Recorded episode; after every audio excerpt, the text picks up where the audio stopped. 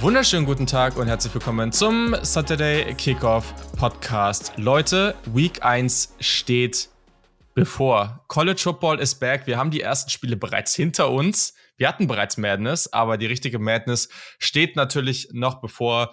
Und naja, dann sind wir natürlich auch hier wieder in unserer neuen Konstellation. Und äh, ja, ich, nachdem das Ganze jetzt besser war als gedacht letztes Wochenende, ich war schon positiv überrascht. Mal gucken, ich weiß nicht, ob ich der Einzige war. Aber zum Start dürft ihr gerne nochmal so euren Main Insight der letzten Woche ähm, mit einbringen. Und ja, ich freue mich, dass ihr wieder alle mit dabei seid, auch die, die uns zuhören. Aber erstmal, hallo Yannick, na, wie geht's? Hallo, hallo. Ja, mir geht's gut. Ich hatte gestern ein bisschen meine täglich grüßt das Murmeltier Magen-Darm-Probleme, aber das kenne ich ja schon inzwischen. Ähm, heute ist wieder gut und ja, viel mehr kann ich dazu gar nicht sagen. Wetter ist jetzt typisch norddeutsch herbstlich bei uns inzwischen angekommen hier. Ich weiß nicht, wie es in, in mhm. Hamburg ist. Ich weiß nicht, wie es bei, bei, bei Luca bei Kiel ist. Ähm, hier ist jetzt Herbst tatsächlich. Das, ich finde das ganz schön, so nach den, diesen ganzen letzten Wochen 30 Grad. Ähm, ja. Man kann es Deutschen eh nie recht machen, Norddeutschen zumindest nicht. Ähm, wenn Sommer ist und warm ist scheiße, wenn Winter, äh, wenn, wenn Sommer ist und, und kalt ist auch scheiße. Bin auch so einer, habe ich festgestellt. Ähm, nein, mir geht's gut. Ja, vor allem aber auch ist ja das Thema, ich habe gestern bin ich laufen gegangen und dann habe ich die ersten Blätter so auf dem Boden liegen, also auch mehr Blätter auf dem Boden liegen sehen und dachte mir so, das ist halt die Zeit für College Football, ne? Wenn es herbstlich wird, dann weißt du, dass College Football back ist. Das hat, hat da so richtig Klick gemacht in meinem Kopf, war richtig nice. Ja, Yannick, was, was ist jetzt dein Main Insight hier zur Week Zero? Ryan Helinski wird noch draft-relevant, habe ich das Gefühl.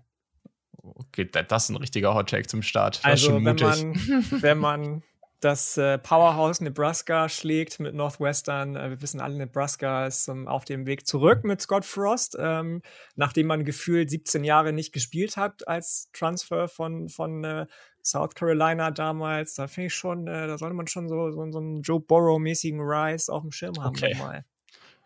Okay, wir starten damit. Ryan Helinski ist der nächste Joe Burrow. Läuft. Okay, ja, moin. Kiel, wie geht's dir? Was war dein Insight? Ja, mir geht's super. Ich hatte ein schönes Wochenende in Nürnberg und äh, habe von dort aber auch ein bisschen die Week Zero verfolgt. Und äh, mein Insight beziehungsweise mein erster Takeaway ist definitiv, dass wir Clarkly alle Unrecht getan haben und wir in Vanderbilt definitiv in kürzerer Zeit oder näherer Zukunft ein SEC West Powerhouse haben werden. Nein, natürlich nur, natürlich nur halb ernst gemeint, aber dass wir auf jeden Fall mal wieder ein Vanderbilt haben, welches vielleicht nicht zu 100 Prozent als Prügelknabe durch die Saison gehen wird. Prügelknabe, das ist doch auch hier ein schöner Begriff hier an der Stelle. Ähm, ich muss gestehen, ich muss gucken, genau, ja. Das Ergebnis war 63 zu 10, Vanderbilt gegen Hawaii, auch eine relativ eindeutige Geschichte. Und dann haben wir natürlich noch den lieben Luca hier am Start. Ähm, weiß nicht, ob der noch einen anderen Take hier zu, äh, zu dem Topspiel aus Irland, Nebraska gegen Northwestern hat. Hi, ja, ja, moin, moin erstmal. Ähm, ja, also zusammenfassend kann man, glaube ich, sagen, dass Nebraska jetzt kein Contestic Weekend hatte. Ähm, ansonsten, ich sehe. Da kann ich mir nur wieder an den Kopf fassen, ey, wirklich. ich sehe fassungslose Gesichter, das ist, war das Ziel. Ähm, nee, ansonsten habe ich noch mitgenommen, Yukon sah überraschenderweise bis zum vierten Viertel äh, solide aus gegen einen FBS-Gegner. Da war ich ein bisschen überrascht. Ähm, ja, Mal, sehen, mal sehen, was da noch weiterkommt, aber das war erstmal jetzt so mein Week Zero Highlight, sag ich mal. Ich hatte ja gehofft, dass ich Sonntag aufstehen kann und direkt den Tweet Yukon ist ungeschlagen raushauen kann, aber leider, leider nein, leider nein. Das war enttäuschend. Aber es wird jetzt mit Jim Elmora, hast du dir einen richtigen dicken Fisch geangelt als Head Coach auf jeden Fall. Ja, der QB ist ja auch nicht so schlecht und so, kommt ja auch von Penn State. Aber naja, wir wollen jetzt hier in dieser Folge nicht noch viel ausführlicher über freaking Yukon sprechen. Deswegen, also, wir sind in Folge 198. Das ist auf jeden Fall schon ziemlich nice. Wir haben noch zwei Folgen bis zur 200.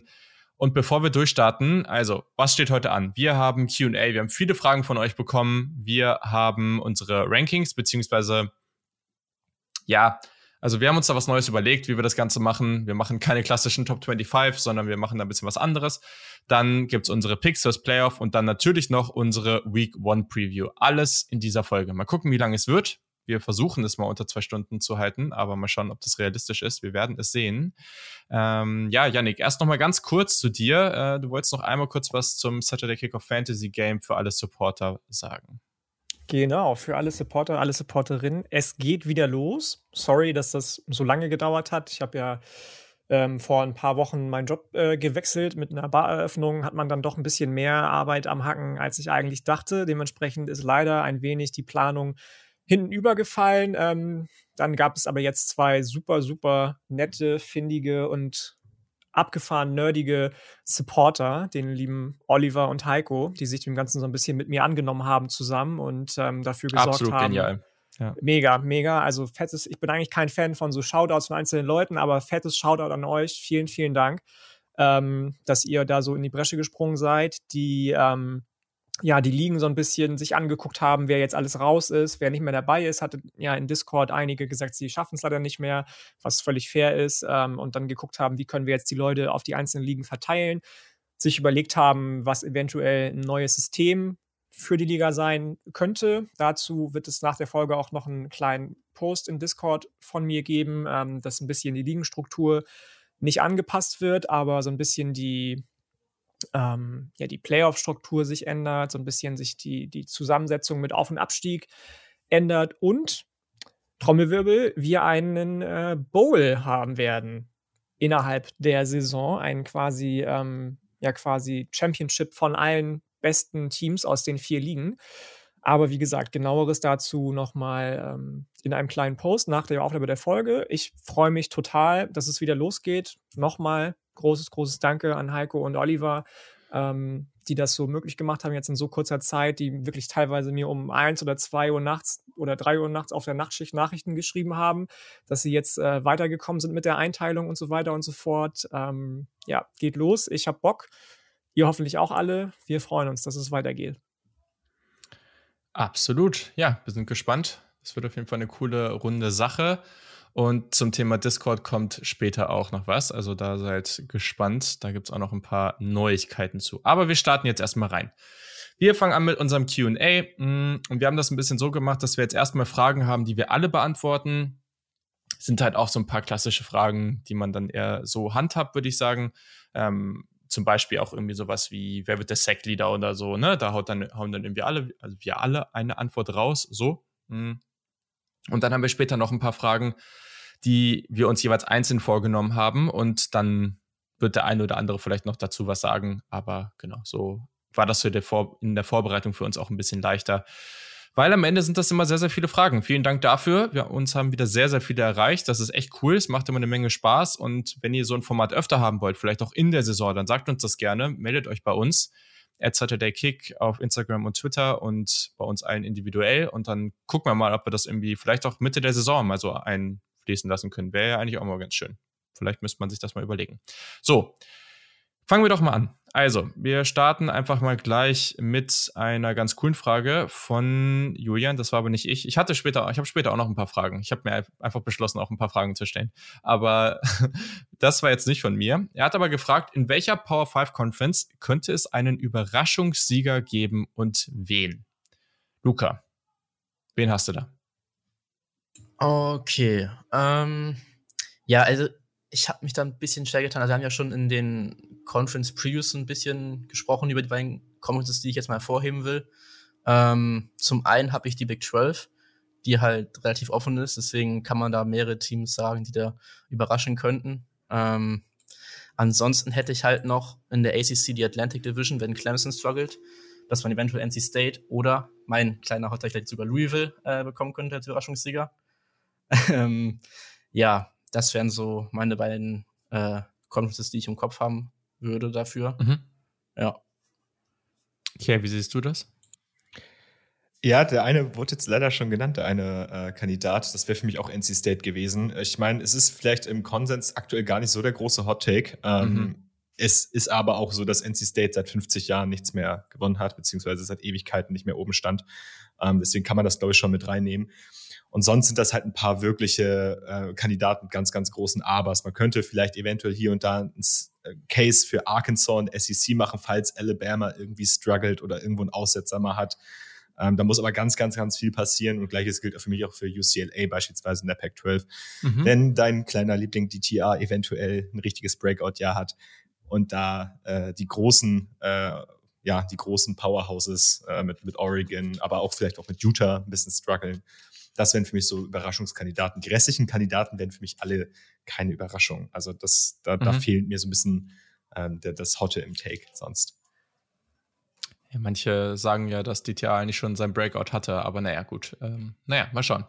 I doubt it. I doubt it. Naja, okay, dann wird es ja noch besser dieses Jahr. I love it. Okay, cool. Ja, ich äh, bin auch bei ACC und Big 12 gelandet. Ähm, es ist die gleiche Frage, ne? In der ACC würde Miami als sowas gelten, eigentlich eher nicht, würde ich sagen. Ähm, aber in der ACC, ich habe es ja schon mal rausgehauen, ich habe hier Virginia als, als so einen Hot-Take-Kandidaten, hm, weil das wäre schon eine Überraschung. Aber mit der Offense ist da schon einiges drin und in der Big 12, das ist ja, wir, es wird viel darüber geredet, aber Kansas State ist dann eben, wir haben, das haben wir in der letzten Folge jetzt sehr, sehr ausführlich auch angesprochen. Das wäre natürlich auch so ein Kandidat, wo man ganz klar sagen muss, okay, wenn Kansas State hier dann am Ende da die Championship gewinnt in der Big 12, das, also gibt, glaube ich, schon viele Szenarien jetzt, auch wenn man auf die Top 25 guckt, auf die Teams, da rechnen, glaube ich, die wenigsten mit. Ähm, und da, wenn man darauf wetten würde, würde sich da wahrscheinlich viel Geld mit verdienen lassen. Janik.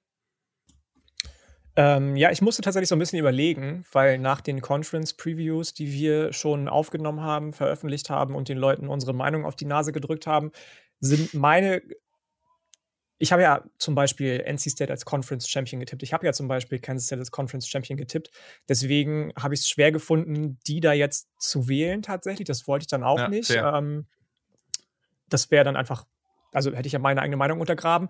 Ähm, deswegen bin ich tatsächlich ein bisschen tiefer in die Materie nochmal für mich eingedrungen und ähm, ohne jetzt irgendwie irgendwelche momentan auf Twitter kursierenden Gerüchte befeuern zu wollen, ähm, halte ich das jetzt so ein bisschen mit äh, Josh Pate vom CBS Sports Podcast äh, The Late Kick, ähm, der immer sagt, any given Saturday kann jedes Team jedes Team schlagen.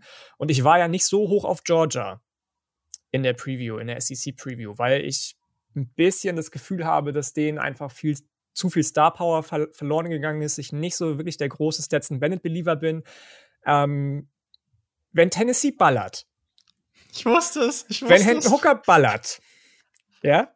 Und die dann im Championship Game gegen Alabama stehen und dann any given Saturday, sage ich dir. Alle, schl alle schlagen die Hände über den Kopf zusammen. Ich war halt all on all odds on Kentucky. Ich dachte, jetzt kommt Kentucky. Ich dachte, no jetzt kommt der Will Levis Hype Train und du gehst in Kentucky. Esser in die Ruhe. Nee, nee, nee, da kommt ja auch noch nachher eine Frage dazu. Ja, ah, sorry. ähm, nein, und dann wird, bin ich tatsächlich, und das meine ich auch tot ernst jetzt, ähm, dann bin ich, ohne jetzt auch noch eine andere Frage zu spoilern, die gleich noch kommt, ähm, tatsächlich bei Tennessee. Dann ist er auch back, ist klar, ne? Yannick ist eh dann schon sind die auch back. mit er ist auch schon mit einem Fuß ah, eh im Transferportal. So, ja, das Ach ist so. eh klar, dass das passieren wird. Ne? Ich könnte es dir auch nicht verübeln. Ähm, macht, glaube ich, auch mehr Spaß. Die haben coolere Jerseys, äh, besseres Stadion. Also eigentlich ist eh, ich weiß nicht, also das, das äh, West Virginia Stadion finde ich schon auch ja. nice, muss ich sagen. Ich ja. so viel wegnehmen, viel wegnehmen, da komme ich na, vielleicht nachher auch noch zu, eventuell unter Umständen. Stadion und so. Ja. Aber wie gesagt, ich wollte auch einfach meine Conference Champions nicht wieder untergraben. Ich musste da so ein bisschen äh, ja, macht Sinn. aus der Reihe tanzen. Ich hätte auch macht sagen können, USC wird Champion. Überraschend, für mich zumindest. Aber das ist dann für andere nicht überraschend. Ja, gut. Ja, ist ja immer eine Sache der Perspektive. Ne? USC war letztes Jahr äh, kompletter Trash, deswegen ist das ja auch fair. Ja. Ne? Also ähm, aber eins muss ich dazu noch kurz sagen. Also, ihr, wenn, wenn du wieder bei Tennessee wärst, dann hätten wir hier dann bald drei Leute aus der SEC. Dann würden wir ziemlich regelmäßig Battles innerhalb der, dieses Podcasts haben. Fände ich ja nicht schlecht. Na, wobei ja, die SEC ja dann ein Rolling-Schedule äh, etablieren will ab 2024, 2025, glaube ich, dass du immer nur alle vier Jahre gegen bestimmte Teams spielst. Aber trotzdem wird es ja passieren. Also, das, das ist ja. Und Tennessee und gegen Bama würden sie eh beibehalten, einfach weil da die Rivalität besteht. Das ist aktuell eh schon jährlich und das würden die auch weiter. Ja. Janik, ja. überleg dir das nochmal. Das, äh, ich sagte es äh, hier. Das, ja, egal, okay, gut. Ähm, es sind ja noch andere Teams mit auf der. Äh, ja, stimmt. Agenda. Die Liste ist lang, die Liste ist lang. Aber naja, mal gucken, wann das neue Commitment Date dann bekannt gegeben wird. Also, Dann gehen wir zur nächsten Frage. Die kommt von Christian. Der hat gefragt: Sehen wir ein Group of Five Team, das den Sprung ins Playoff schaffen kann? Und ich fange einfach an und ich sage, dass wir zwar mit Houston zum Beispiel und auch wieder mit Cincinnati, auch wenn die viel ausgetauscht haben, sehr, sehr gute Teams bekommen werden. Aber ich habe ja auch ganz da ein Wort hingeschrieben und das ist nein. Ich sehe kein Szenario in diesem Jahr, in dem das passieren wird. Ich schon. Ich sehe das. Ähm, ich habe bei Houston auch lange geguckt, aber da habe ich dann, ne, ich bin ja auch ein bisschen höher als ihr halt auf Texas Tech zum Beispiel. Ähm, ich mag UTSA, die sie im ersten Spiel gleich haben, aber Houston zum Beispiel spielt nicht Cincinnati und spielt nicht UCF. So, die spielen AAC-mäßig bis auf Memphis SMU, die die letzten Jahre so mittelmäßig bis gut waren. Eigentlich nur die Trash-Teams und nicht die Top-Teams. Kansas, okay, meinetwegen. Power 5-Team, aber jetzt auch nichts Dickes so. Ähm, deswegen habe ich Houston da mal rausgelassen und ähm, bin tatsächlich bei Boise State gelandet mit Hank Bachmeier. Bachmeier, Bachmeier, keine Ahnung. Da ist klar der Bachmeier, ganz klar. Quarterback. Ähm, die spielen nämlich unter anderem in Spiel 1 Oregon State, auf die ich ja große Stücke diese Saison halte. Und dann spielen sie noch BYU, die, glaube ich, auch nicht das schlechteste Team sind. Und wenn sie innerhalb ihrer Conference ungeschlagen Sorry, gehen, das ist aber niemals ein Schedule, für den du ins Playoff kommst. Also, oder? Also, naja, naja, wenn du dann, wenn du dann 12 und 0 gehst, Utah State war letztes Jahr Conference Champion, die schlägst du. Ich weiß, hotter Take, aber das wäre das einzige Szenario irgendeines Group of Five Teams, ähm, dass ich, wenn ungeschlagen und gegen zwei in Anführungsstrichen Power Five Teams gewinnt, sehe, ähm, zumindest kratzen könnte an der Tür und dann vielleicht am Ende auf Platz 5, 6 landet. Das Problem, was ich da halt sehe, ist, dass ich nicht glaube, dass sich das Komitee zwei Jahre hintereinander die Blöße geben wird, das zu tun. Ähm, weil die haben sich mit Cincinnati schon unfassbar schwer getan. Und ich meine, klar, man kann da vielleicht irgendwo einen Case machen, aber für mich ist das Schedule auch nicht äh, der allerschwerste. Klar, Utah State hat die Conference gewonnen, aber Utah State hätte letztes Wochenende fast gegen Yukon gechoked und kriegt nächstes Wochenende von Bama die Hucke voll. Ähm, ja, ich weiß nicht.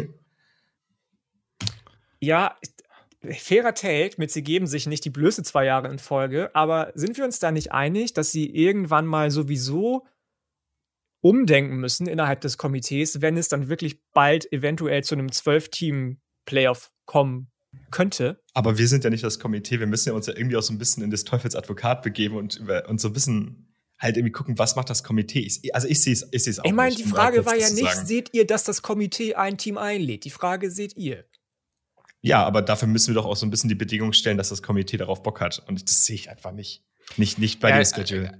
Also ganz ehrlich, bei dem Schedule, also Boise State kann, das kann aussehen wie, also kann die beste Saison in deren Geschichte spielen. Ich glaube nicht, dass sie bei dem Schedule nur annähernd jemals in Erwägung gezogen werden du musst irgendwie so ein Team wie eine Notre Dame oder das, was letztes Jahr da auf dem Schedule war, ich glaube, das brauchst du auf dem Schedule, um als Group of Five Team ernst genommen zu werden. Ich glaube, anders hast du keine Chance. Aber gut, vielleicht ist das auch noch. Ja, okay, fair. Luca, was denkst du denn? Ja, ich bin auch bei Julian komplett und sage, nein, ich sehe da nicht wirklich eine Chance. Ähm, Bleibe ich kurz und schmerzlos. ja, Janik, sorry. Was soll ich sagen? Also ich meine, ja, ist ja fair. Alles gut. Ja. Okay. Okay, okay, okay. Dann gehen wir weiter. Mm. Und das ist eine sehr, sehr schöne Frage. Die finde ich, ich habe erst überlegt, ob wir eine Top 3 draus machen, aber nee, finde ich blöd. Also ich finde es einfach eine zu coole Frage. Und ich glaube, wenn es Dinge sind, über die wir gerne sprechen, dann sind das äh, Jerseys und dann sind das College Football Stadien und dann sind das so Lieblingsteams von Leuten und denen da irgendwelche Empfehlungen zu geben oder so. Von Derjan auf Instagram. Welche College-Stadien sind stimmungstechnisch eure Top 5 und bei eurer USA-Reise eine, äh, einen Besuch wert? Ähm, ja. Das ist äh, doch jetzt hier mal was. Also ich bin sehr gespannt. Äh, ich soll anfangen. Ja, mach mal. Ich hätte jetzt gedacht, der Luca fängt an, weil der sagt hier die ganze Zeit so kannst, wenig. Nee, du kannst auch anfangen, alles gut. Ja, es, also ich gehe mal, ich weiß gar nicht, was jetzt hier mehr Sinn macht von 1 nach 5. Ich finde, es macht mehr Sinn von 1 nach 5 bei mir zumindest, ähm, weil jetzt nicht so ein Spannungsfaktor an der Spitze ist. ähm, es geht ja jetzt hier stimmungstechnisch ja, aber es geht natürlich auch gleichzeitig darum, wenn wir jetzt eine USA-Reise machen, was würden wir tun? So. Und bei mir kann nur Ohio Stadium an der 1 sein. Also primär wäre das gerne irgendwann nochmal gegen Michigan. Ähm, präferiert auch gerne in einem Jahr, wo beide Teams gut sind. Das wäre schon nochmal so ein Ding. Also ich glaube, wenn man so eine Bucketlist hat, auch so sportmäßig, ähm, welche Stadien will man irgendwo nochmal hin und sowas, das wäre, glaube ich, so meine Nummer eins. Das wäre schon, schon ziemlich genial, auch wenn Ohio selber so USA-reisenmäßig muss nicht sein, sagst du so. also Columbus ist ganz cool, aber der Rest drumherum halt nicht. Ähm, Nummer zwei ist jetzt so das Ding von der, was, wenn wir einfach auf reine Stimmung und reine Atmosphäre gucken, die Nummer eins sein sollte, wenn man halt nicht diesen eigenen emotionalen Faktor von seinem eigenen Lieblingsteam hat. Und das ist Penn State, Beaver Stadium in einem Whiteout. Da gibt es für mich gar keine Debatte. Das ist einfach nur völlig absurd. Es gibt ein so ein Video auf YouTube, ähm, wo die so einlaufen. Äh, ich weiß gar nicht, gegen welches Team das war, ähm, aber das ist eigentlich ein, das kommt recht weit oben, wenn man das eingibt. Ähm, und ich, also wirklich, ich gucke mir das im regelmäßigen Abstand an. Also es ist einfach, es gibt mir im, in, im langweiligen Alltag gibt mir das so einen Hype. Das ist echt der Wahnsinn. ist einfach zu genial. Äh, Nummer drei, mh, hm, ich finde, in der SEC gibt es einige Stadien, in die man bestimmt gerne mal gehen wollen würde. Ich fand letztes Jahr einfach die Stimmung bei Arkansas, bei diesen Spielen am Anfang gegen die Texas-Teams, das hat mich völlig umgehauen. Ich fand das richtig krass. Ähm, deswegen, das wäre auf jeden Fall nochmal genial. Dann vier, tatsächlich Tennessee. Ich glaube, dass diese ganze Atmosphäre drumherum im Stadion mit diesem Orange, äh, einfach auch so als, als nur eine totale Stadt, die darum irgendwie aufgebaut ist total geil, hätte ich echt Bock drauf. Und Nummer fünf ist etwas, was gar nicht so unrealistisch ist, dass das ähm, in den nächsten Jahren mal passieren wird. Es ist von der Stimmung sicherlich nicht weit oben, aber das ist Colorado und oder sogar die FCS-Teams in Montana. Ähm, weil die Szenerie unglaublich cool ist und natürlich, wenn man USA-Reise überlegt, dann ist das natürlich was, was halt, wenn du da rumreist, ist es halt natürlich ziemlich cool, weil das einfach eine super schöne, äh, ganz viele Nationalparks in der Gegend ähm, und dann kann man das irgendwie verbinden. Und wer das noch nicht geguckt hat, guckt euch mal von Montana, Montana State und von Colorado die Stadien an. Da habt ihr schöne Szenerie auf die Berge. Das gleiche gilt auch für Utah, aber ähm, ja, die anderen, also von den Staaten macht mich das andere irgendwie mehr an. Genau, deswegen wäre das meine Top 5. So, Luca. Ja, ähm, fange ich auch kurz schmerzlos an. Also Top 1 wäre natürlich Oklahoma, Palace und the Prairie. Ich meine, das ist halt emotional einfach zu sehr behaftet, dass ich ja jetzt nicht als 1 nehmen würde. Aber auch objektiv, wie Julian meinte, auf 2 und eigentlich stimmungstechnisch auf 1 ist halt das Beaver Stadium von Penn State. Ist halt einfach, also die Whiteout Games, das ist absolut geisteskrank jedes Mal. Und wenn das Speed Caroline noch durchgeht, dann ist für mich komplett vorbei. Dann bin ich äh, hin und weg, sag ich mal so. Ähm, Auf drei habe ich dann Ohio State und Horseshoe. Das ist halt auch echt. So nämlich. Stimmung, ja. Ähm, auf vier habe ich Cam Randall von Wisconsin. Ähm, ich auch vor, allem, vor allem Jump Around, wenn das da abgeht. Yes. Ähm, das kann ich mir schon nicht vorstellen. Wisconsin generell soll auf dem Campus auch eine ganz gute Partyatmosphäre und Stimmung sowas sein in die Richtung. Wäre schon auch mal ganz nice. Ähm, und dann auf fünf äh, hätte ich tatsächlich das Mountaineer Field West Virginia so ein bisschen als Dark Horse, sag ich mal. Äh, einfach äh, wegen ja, das Okay-Zeichen, ja, ist nicht schlecht. Äh, einfach nur wegen Country Roads. Ähm, muss natürlich ein Sieg sein am Ende, aber ähm, das wäre so. Das wird schwer. das wäre so ein schönes, schönes, schönes Ding. Honorable Mentions hatte ich noch kurz. Einmal Williams Bryce Stadium von South Carolina Gamecocks. Ähm, Sandstorm. Ja. Sandstorm, genau, allein deswegen, genau. Das wären so meine fünf, jetzt sechs Stadien, aber ja, äh, Camp Brandon habe ich auch überlegt, weil ich fand das letztes Jahr, ne, dieses erste Mal wieder das Jump Around, damit, äh, wo Gus Johnson da kommentiert hat, äh, das war Wisconsin das war gegen nice. Michigan State, ne? War das, glaube ich? Da so diese Übertragung gab, oder war das Michigan oder, oder Penn State? Nee, Penn State war es, glaube ich.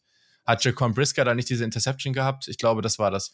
Ähm, das war auch total geil. Also, ja, das habe ich auch noch überlegt. Ähm, ja, genau. Okay, so Leute. Luca, äh, Luca war. Okay, sorry.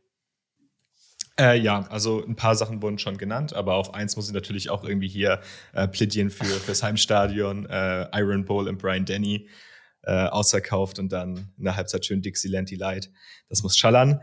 Ähm, dann, dann auf zwei habe ich auch Penn State ähm, wie ihr, ist halt eine einmalige Atmosphäre ähm, mit Whiteout und dann dieses We Love Penn State am Anfang beim Entrance, das ist schon ziemlich geil. Beste. Ähm, dann auf drei habe ich beide Valleys. Ich konnte mich da nicht so richtig entscheiden. Also einerseits Clemson, einerseits LSU. Also so bei, gerade bei LSU geht schon ordentlich mm. ab. Das ist eine ziemlich geile Atmosphäre da.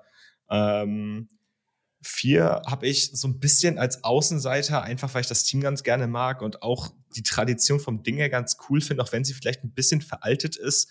Und ich glaube, in dem Fall ist es sogar okay gewesen und abgesprochen, aber die Florida State Seminoles und den Warchant fand ich eigentlich immer ganz cool. Ähm, die Atmosphäre bei FSU finde ich, finde ich, finde ich generell ganz geil. Ob diese Tradition jetzt noch sein muss, ist halt eine andere Sache.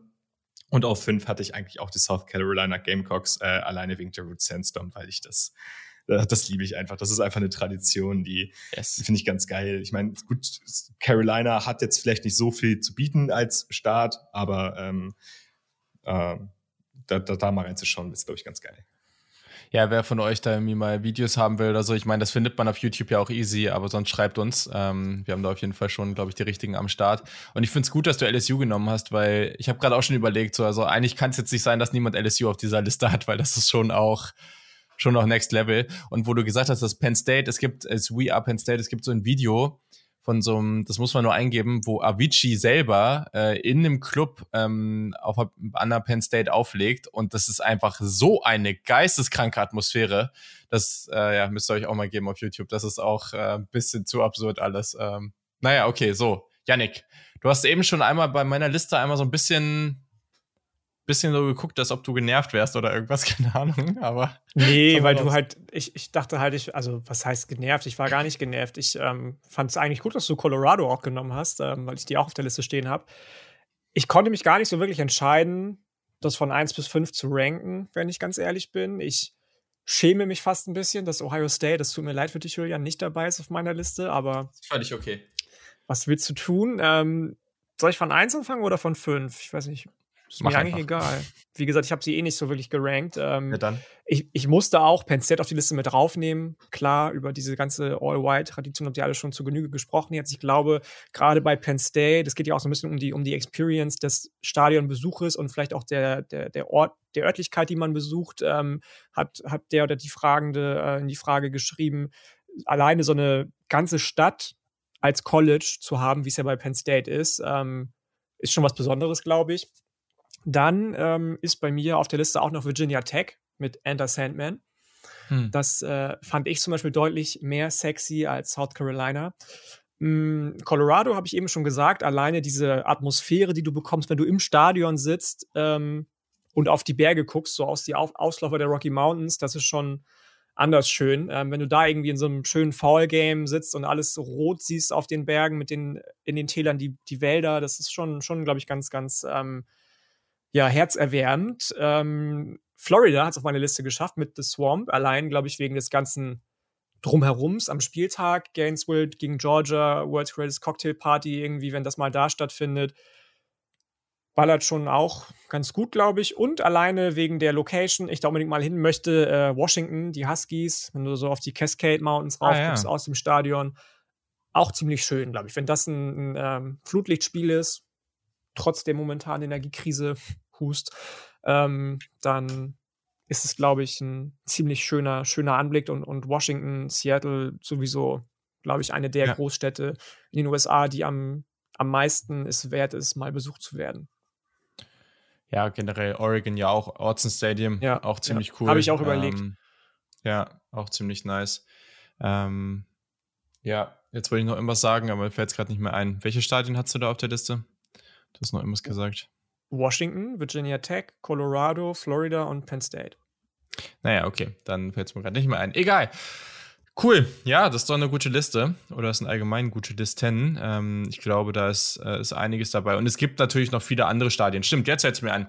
Total underrated. App State, dieses ähm, da drumherum, die, die Wälder, gerade wenn es so Fall, also herbstmäßig ist, guckt euch mal so ein Bild von oben vom App State Stadium Mann, ist total geil. Also da so generell so eine Reise so irgendwie durch North Carolina und da irgendwie ein paar, äh, paar Stadien und so, da hätte ich auch Bock drauf.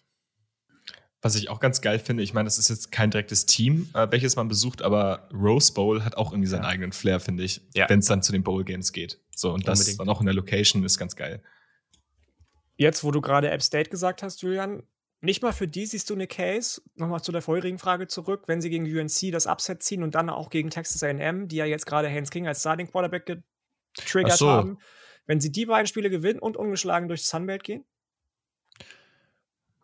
Naja, gut, die beiden Teams, also ich sag mal so, da muss Texas AM dann schon ein gutes, ein gutes Jahr spielen. Also wenn Texas AM jetzt den Rest irgendwie gewinnt oder irgendwie bis auf ein Spiel alles gewinnt, dann ist da vielleicht das eine kleine Szenario, aber das traue ich App State halt so nicht zu, glaube ich. Aber ähm, ja, okay, gut. Das ist vielleicht der, das eine kleine Szenario, was irgendwie möglich wäre. Aber Texas AM ist schon ein Brett. Also haben wir auch viele in der Top 10 was ja, ich auch nicht völlig ja. absurd finde. Ja. Ich habe auch, es gab es nicht auch einen äh, Beatwriter, der jetzt irgendwie die als National Champion gebrandmarkt hat, aber der hat auch, glaube ich, Baylor und noch wen anders und noch wen anders. Ja, Desmond Howard war, war das. Ganz der, merkwürdig. Der hat AM, Baylor, Michigan und Pitt im Playoff. Ja, was so Vogelwild, ey. Gott. okay.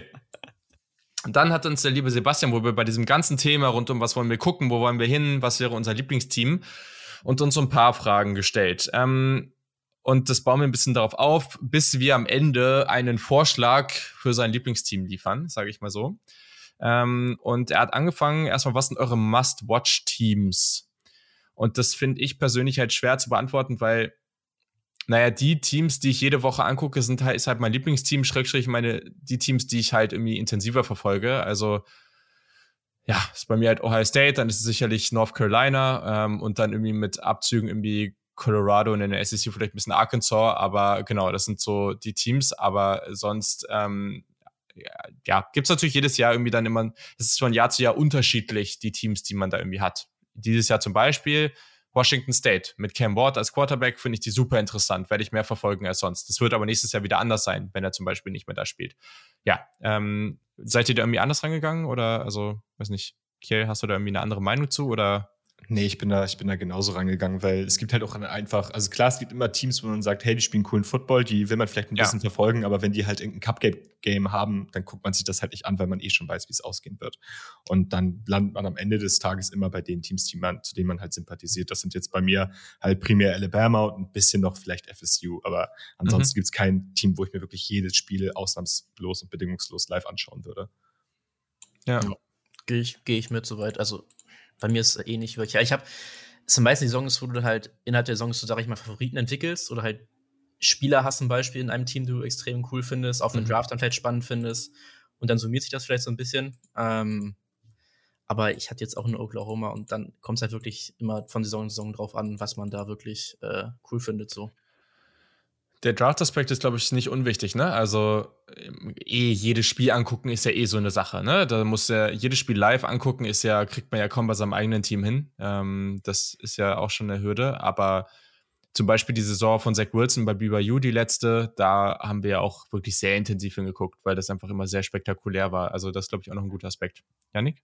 Ja, das war so ein bisschen auch der Ansatz, den ich dann gefahren bin. Welches Team, das ich eh nicht schon intensiver verfolge, Schrägstrich mein Lieblingsteam, West Virginia. Ich gucke Ole Miss viel wegen Lane Kiffin mir an, weil ich den einfach so vom Ding her mag, weil ich Ole Miss auch immer sehr gerne mochte. Aber was sind so die Teams, in denen Spieler spielen, die ich einfach electrifying finde? So, also das ist dann tatsächlich auch, obwohl ich das Team an sich nicht gerne mag, Texas mit Bijan Robinson, mit äh, Xavier Worthy. Ich bin gespannt, was Quinn Ewers macht natürlich. Also Texas werde ich auf jeden Fall mhm. ein bisschen eher ein Auge drauf haben, als ich das sonst tue. Aber auch Oregon zum Beispiel mit Dan Lanning, weil ich unbedingt wissen möchte, ob er die Transition so von Georgia nach Oregon schafft und das äh, quasi als neues Powerhouse oder als wieder Powerhouse etablieren kann, nachdem das Mario Cristobal dann ja doch nicht hinbekommen hat. Ähm, also guck dir einfach an, welche Spieler du irgendwie auch spannend findest, welche einzelnen Spieler und ähm, weil, wie ihr schon gesagt habt, alle Teams verfolgen, das geht sowieso nicht. Ja, sind auf jeden Fall gespannt, wenn wir irgendwie Samstag auf Sonntagnacht dann gerade Ohio State Notre Dame gucken und auf einmal kommt die Nachricht vom Upset Alert aus von Texas gegen UL Monroe, dann werden wir natürlich alle einschalten, ne? Also Du meinst, dass Texas gewinnt? Das ist das Upset. Ach so, ja, okay, das kann natürlich auch. Shots feiert. das kann man jetzt so und so sehen, ne? Aber okay, fair, fair. Ähm, cool. So, ähm, er hat dann auch gefragt, bei welchem Game wärt ihr in Woche 1 gerne dabei? Und naja, gut, also ja, ich wäre natürlich gerne bei Notre Dame mit Ohio State, aber ich wäre auch gerne bei Cincinnati, Arkansas. So, das wären so meine, also, aber es gibt eigentlich nur ein Spiel. Yannick? Also ich würde tatsächlich auch wegen der von uns oder von dir eben schon angesprochenen äh, Örtlichkeit, ich wäre super gerne bei, bei App State gegen UNC dabei. Ja, stimmt die Stimmung, glaube ich, das ist ja auch ein in Anführungsstrichen kleines Rivalry-Game, Game, weil App State ja auch in North Carolina beheimatet ist. Ähm, UNC's Uniforms zu sehen, Drake May live zu sehen als als als ähm, was als, als Nachfolger von, von Sam Howell, diese ganzen Five Stars eventuell schon ein paar Snaps bekommen zu sehen, die sie die letzten Jahre gezogen haben. Ähm, das wäre schon cool irgendwie. Und Mac Brown ist ja auch eine Coaching-Legende einfach. Also den mal irgendwie live auf dem, auf dem Feld laufen zu sehen, noch in seinem hohen Alter, da hätte ich auch schon Bock drauf. Vor allem für mich ist also irgendwo auch dieses Ding um, also so die ersten Wochen, wo es wirklich dann so Herbst ist, ist für mich auch cool, wenn North Carolina um 18 Uhr spielt. Das hat für mich irgendwie immer sowas. Also bei manchen Stadien ist das geiler, wenn die spät spielen, aber ich mag das immer total gerne, wenn die so um 18 Uhr, dann ist, äh, keine Ahnung, das ist nicht die Atmosphäre, die völlig hitzig ist bei North Carolina. Das ist es wirklich nicht. Aber es hat irgendwie was. Keine Ahnung. Ich mag es total gerne. Ja. Ich sehe das auch. Ich kenne das auch zum Beispiel, zum Beispiel, wenn ich LSU gucke oder zum Beispiel, ähm, ist, das, mhm. ist das oft so, dass ich merke, okay, das ist im Dunkeln einfach, kommt da die Atmosphäre einfach viel geiler rüber. Es ist viel, viel intensiver gefühlt das Spiel, als wenn das so mega hell ist. Ähm, ich würde die Frage sonst auch nochmal beantworten. Ähm, ich wäre ja. wär gerne bei, äh, bei mal, mal eben eingeschoben, ich wäre gerne bei Oregon, Georgia am Start. Das liegt aber so ein bisschen daran, dass es ein Neutral Side Game in Anführungszeichen ist, was in Atlanta stattfindet. Und ich bin ja Atlanta Falcons Fan. Und dann könnte ich mich quasi dort zum Saisonstart der Atlanta Falcons auch direkt schon mal positionieren. Nice, nice. Ja, ist auch ein geiles Spiel. Luca? Mm, ja, mm, ich, äh, Oklahoma wäre jetzt einfach, was ist ja auch nicht der geile Gegner jetzt in der Woche, deswegen sage ich jetzt mal nicht Oklahoma. Ähm, ich würde auch Ohio State machen, weil es gerade schon genannt wurde, habe ich noch kurz ein anderes Spiel überlegt. Ähm, was Kerr gerade schon meinte mit LSU, ist halt schon mal ein mhm. echt gutes Argument. Und das ist halt jetzt so ein Monday Night Game, sage ich mal, gegen Florida State. Beide Teams weiß man noch nicht ganz genau, was man bekommt die Saison. Wäre auf jeden Fall nicht schlecht, glaube ich. Habe ich auch überlegt. Ja. Ich glaube, das wird cool. Okay, so, und jetzt sollen wir ihnen einen Tipp irgendwie für ein Lieblingsteam geben. Und er hat geschrieben, idealerweise schon mal Ostküste, ähm, damit man es live verfolgen kann. Was aber gar nicht, also ich, ich glaube, solange es nicht West Coast ist, ist schon okay. Also andere Spiele gibt's, das ist auch super unterschiedlich, ne? Also deswegen, ähm, damit man es live verfolgen kann, es hängt echt nicht unbedingt davon ab, muss keine große Conference sein, gern eher skurril. da habe ich dann nochmal nachgefragt, was das eigentlich bedeutet. Äh, aber gute Stimmung und ein bisschen Entertainment auf dem Feld. Ähm, ich finde es nicht so einfach, anhand dieser, dieser Aussage jetzt da was rauszuhauen. Ähm, hat irgendjemand da einen guten Vorschlag? Ähm, oh, jetzt geht's hier los. Okay, ja, okay, gönn dir. Ja, ich hatte das auch schon drunter geschrieben. Ähm, ich finde halt Coastal Carolina irgendwie ganz lustig. Ich meine, das muss man mögen. Die sind ein bisschen abgedrehter in ihren Traditionen und in ihren Sachen, die sie bisschen. machen. Ja, die haben alle einen kleinen Schaden. Also das, das ist schon so. Ähm, sind aber ein ziemlich spannendes Programm, auch football-wise, haben einen, haben einen coolen Quarterback. Ähm, und ähm, wenn man es wenn man's gern skurril mag und Ostküste, dann ist Coastal Carolina vielleicht gar nicht mehr so die falsche An äh, Anlaufstelle. Ich musste gerade so lachen, als du bisschen gesagt hast, Julian. Ich habe original vor meinen Augen gesehen aus, ähm, aus diesem Minions-Film, diesen Dude, wie er so macht. Und das, ich weiß nicht, das hatte ich äh, gerade vor meinem Auge, deswegen musste ich ein bisschen mich äh, beömmeln hier in der, in der Cam. Sorry, ähm, das so machen war dieses so Anführungszeichen machen, ne? Also, ja, ja, ich weiß. Ich die, weiß. Die, ja, ja, die Menschen können das ja, die uns zuhören, können das ja nicht sehen. Ähm, äh, entschuldige mit, bitte. Äh, ja, genau, entschuldige bitte. Ja. Die, die Gänsefüßchen, genau. Ja. Ähm, ich habe tatsächlich auch überlegt, ähm, wem man ihm da ans Herz legen könnte und bin dazu der Entscheidung gekommen, dass mein Take für UCF geht, die bald in eine größere Conference gehen, in einer geilen Location spielen mit Florida, mit Gas Malzahn, einen unfassbar kultigen Headcoach haben, der da, glaube ich, in den letzten Jahren viel aufgebaut hat und ähm, die Uni, das ganze Uni-Environment auch einfach spannend ist. Sehr, sehr junge Uni, die immer, immer weiter wächst und allgemein bin ich ja eh immer Fan davon, Dinge von vorne wachsen, wachsend beobachten zu können. Mhm. Die haben auch ein ziemlich skurriles Maskottchen, wenn man das, glaube ich, so benennen kann, mit diesem, mit diesem Knight. Stimmt. Ja. Luca, hast du noch irgendwas? Mm, nicht wirklich. Ich hätte jetzt noch gesagt, Jump on the Hype Train, geht zu Purdue. Aber ähm, das ist ja auch mehr so ein Joke-Vorschlag wieder. nicht, nicht wirklich jetzt was ernst gemeintes. Ähm, ja, nee. Also ich glaube, Coastal ist vielleicht gar nicht so bad äh, von Kiel der Vorschlag. Äh, wenn man es wirklich ein bisschen abgefahrener mag, dann ist man da gut aufgehoben. Mm, ja, dann sehe ich gerade nur wieder äh, bisschen setzte Gesichter, aber das ist alles gut. Ja, ich, ich würde noch mal ein, zwei Vorschläge machen, die jetzt nicht Group of Five sind, weil ich finde, es ist immer die Frage, ne? Also, was man da feiert, aber gleichzeitig ist es ja auch ganz cool, wenn man ein Team anfeuert, was zumindest mal theoretisch die Chance hat, irgendwie ein bisschen was zu reißen. ja, der guckt mich noch verwirrt an.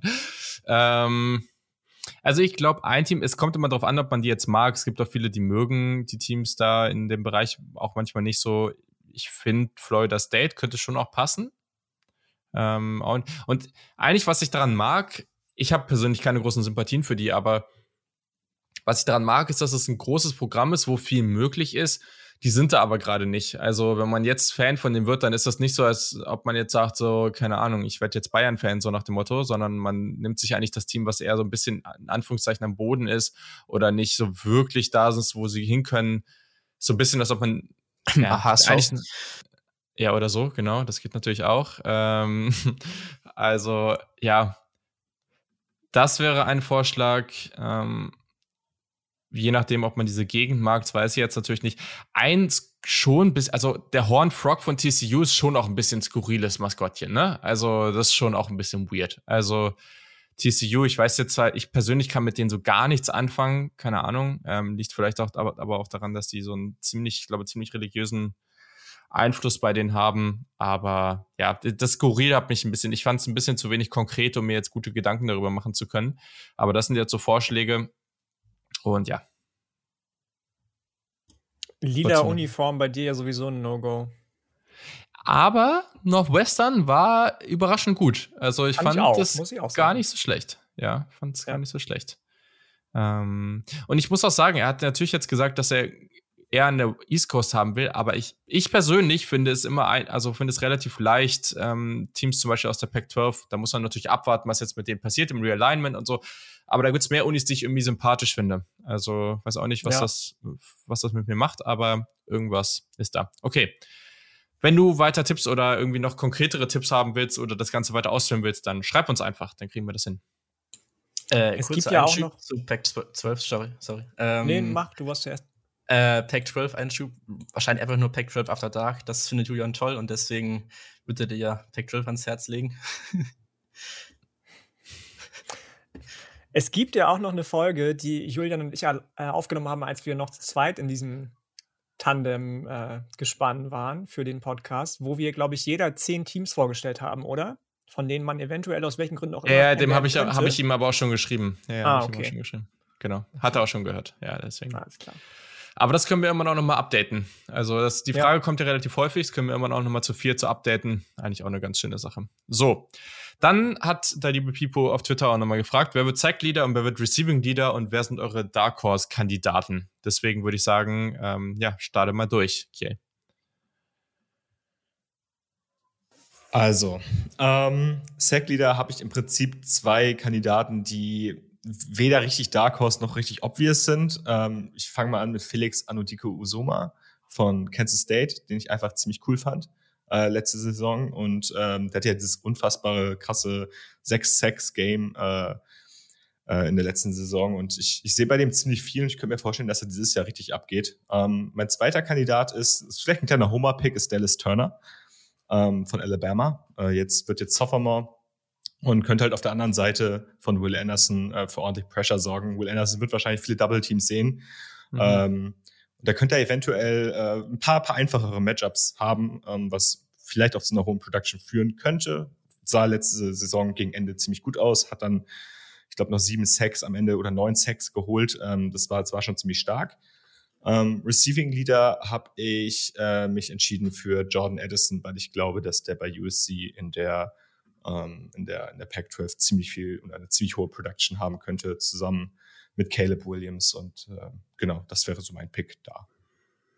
Ist mir heute schon aufgefallen bei hier, beim Elephant in the Room da bei dir, dass du Dallas Turner da aufgeschrieben hast, aber es macht schon auch Sinn. Also gegen Will Anderson werden einige Teams schon auch was versuchen, weil müssen sie, sonst wird er alles komplett zerstören. So, Janik, wen hast du? Ähm, beim Sack Leader habe ich mich relativ, habe ich mir einfach gemacht tatsächlich und noch nicht so weit gedacht, dass einige Teams gegen Will Anderson viel versuchen werden mit Double oder Triple Coverage vielleicht gegen ihn. Ähm, und habe da tatsächlich Will Anderson aufgeschrieben. Aber natürlich kann man auch eine Case machen, gerade nach meiner Aussage letzte Woche, ähm, dass, dass die guten Wildcats aus Kansas State Big 12 Champion werden und ich auch den mir jetzt unaussprechlichen Namen Felix Kiel, hilf mir nochmal bitte. Ähm, Anudike Usuma heißt er, glaube ich. Danke, ähm, mir gut als Sack-Leader vorstellen kann. Aber was ich mir auch vorstellen kann, ist zum Beispiel, dass da so jemand reingrätscht wie ähm, Kalijah Kansey von, von ähm, Pitt zum Beispiel. Ja. Und bei Receiving bin ich dann auf die obvious one, aus meiner Sicht zumindest, ähm, JSN, Jackson Smith und Jigba gegangen, weil ich einfach diesem Duo Stroud und Jigba so, so wahnsinnig viel zutraue. Julian lächelt sich hier in seinen Bart rein. Ähm, und Dark Horse-Kandidat, was Receiving anbelangt, weiß ich jetzt auch nicht unbedingt, aber ähm, je nachdem, wie Oklahoma performt und wie Dylan Gabriel performt, könnte ich mir auch als seine definitive Nummer 1 Waffe Marvin Mims vorstellen von Oklahoma. Schöne Überleitung, Luca. ähm, ja, also Sekti, habe ich ein bisschen was Ungewöhnlicheres mal rausgesucht. Ähm, ich hatte auch erst äh, überlegt, Obvious Choice Will Anderson zu gehen. Ähm, bin aber umgeswitcht auf Andre Carter von Army. Tut mir leid, Jürgen. Ähm, letzte Saison 14,5 Sex gehabt schon und keine Ahnung, ich glaube, da, da geht ein bisschen was bei dem. Mm, Receiving Leader habe ich äh, auch Obvious Choice äh, Jackson Smith und Jigba aufgeschrieben ich glaube auch, was gerade Janik schon meinte, die Chemie zwischen den, äh, ihm und Stroud stimmt einfach. Ähm, bisschen Dark Horse habe ich jetzt dann Tavian Wicks nochmal aufgeschrieben. Wenn Brandon Armstrong ordentlich abgeht, Virginia, was äh, Julian ja auch äh, gesagt hat, dass äh, Virginia ein bisschen was reißen könnte. Ich noch nicht ganz überzeugt bin von, aber die Offense zumindest sollte laufen. Ähm, habe ich noch dann Tavian Wicks bei mir stehen. Ja, schöne Sache hier, was du hier machst. Ähm, du hast vielleicht ein bisschen gespickt hier bei mir. Nee, nee, also, tatsächlich nicht. Ja, ja, alles gut. Ich habe beim Sacklead auch Andrew Carter, das Second von Army. Es ist auch oft so, dass in diesen beiden Kategorien auch äh, Spieler von gar nicht mal so großen Unis ähm, ganz oben stehen. Das kommt schon häufiger vor. Mhm. Dark Horse habe ich Zion Tupola Fetui von Washington, der ja auch angeschlagen war und deswegen nicht so, also der hat in seiner kurzen Zeit, die er gespielt hat, ja, ist er ja wirklich ausgerastet. Deswegen könnte ich mir auch vorstellen. Ich habe als Receiving Leader habe ich tatsächlich Dontavian Wicks. Ich kann mir sehr vorstellen, dass der, dass der es echt gut macht. Vor allem, weil der letztes Jahr ja auch schon weit über 1000 Yards hatte und das mit sehr wenig Receptions. Also da gibt es, ich glaube, nur 57. Hm, deswegen ist da schon was drin. Und mein Receiving Dark Horse, weil wir da auch häufiger das sehen, dass von kleineren oder schlechteren Unis da mal ja, gute Leistungen gebracht werden. In dem Fall Jacob Cowing von Arizona. I like, I like. Ja, fair auf jeden Fall. Den habe ich auch überlegt. Ähm, bei Zion muss man natürlich gucken, ob er, ob er wirklich wieder gesund ist bei ja. Washington. Ne, das, äh, aber bevor er sich so schwer verletzt hat, hat er, glaube ich, ja in, in äh, drei, drei Spielen acht oder neun mhm. Sacks geschafft für Washington, bevor er sich verletzt hat. Und ähm, bei, bei äh, Andre Carter sehe ich gerade, fällt mir auch auf, ähm, bei den Jerseys, wir sind ja auch immer im Auftrag der schönen Jerseys unterwegs. Wusstet ihr, dass die die Namen bei Army neben das Logo schreiben? Ein klein vorne drauf? Nee. Ja, Sieht oh, das hatte, cool hat, hat ihr schon mal gesehen, das ist äh, so ein bisschen halt so ganz cool Na Namensschildmäßig so, ne? Ja, ja. Ja, ja. Okay. Das ist ja auch interesting. Ja, okay, gut. Ähm, ja, äh, ich würde noch meinen Dark Horse-Kandidat nachreichen für, für die Receiver-Position, fällt mir gerade auf. So mal eben eingeschoben. Äh, ich hatte als Dark Horse-Kandidaten, ähm, vielleicht hat Sean Clifford ja mal eine gute Saison. Und ich habe als Dark Horse-Kandidaten Parker Washington von Penn State. Uh. Drew Ella ist ja immerhin schon Quarterback 2. Wenn der es auch noch auf die 1 schafft, dann.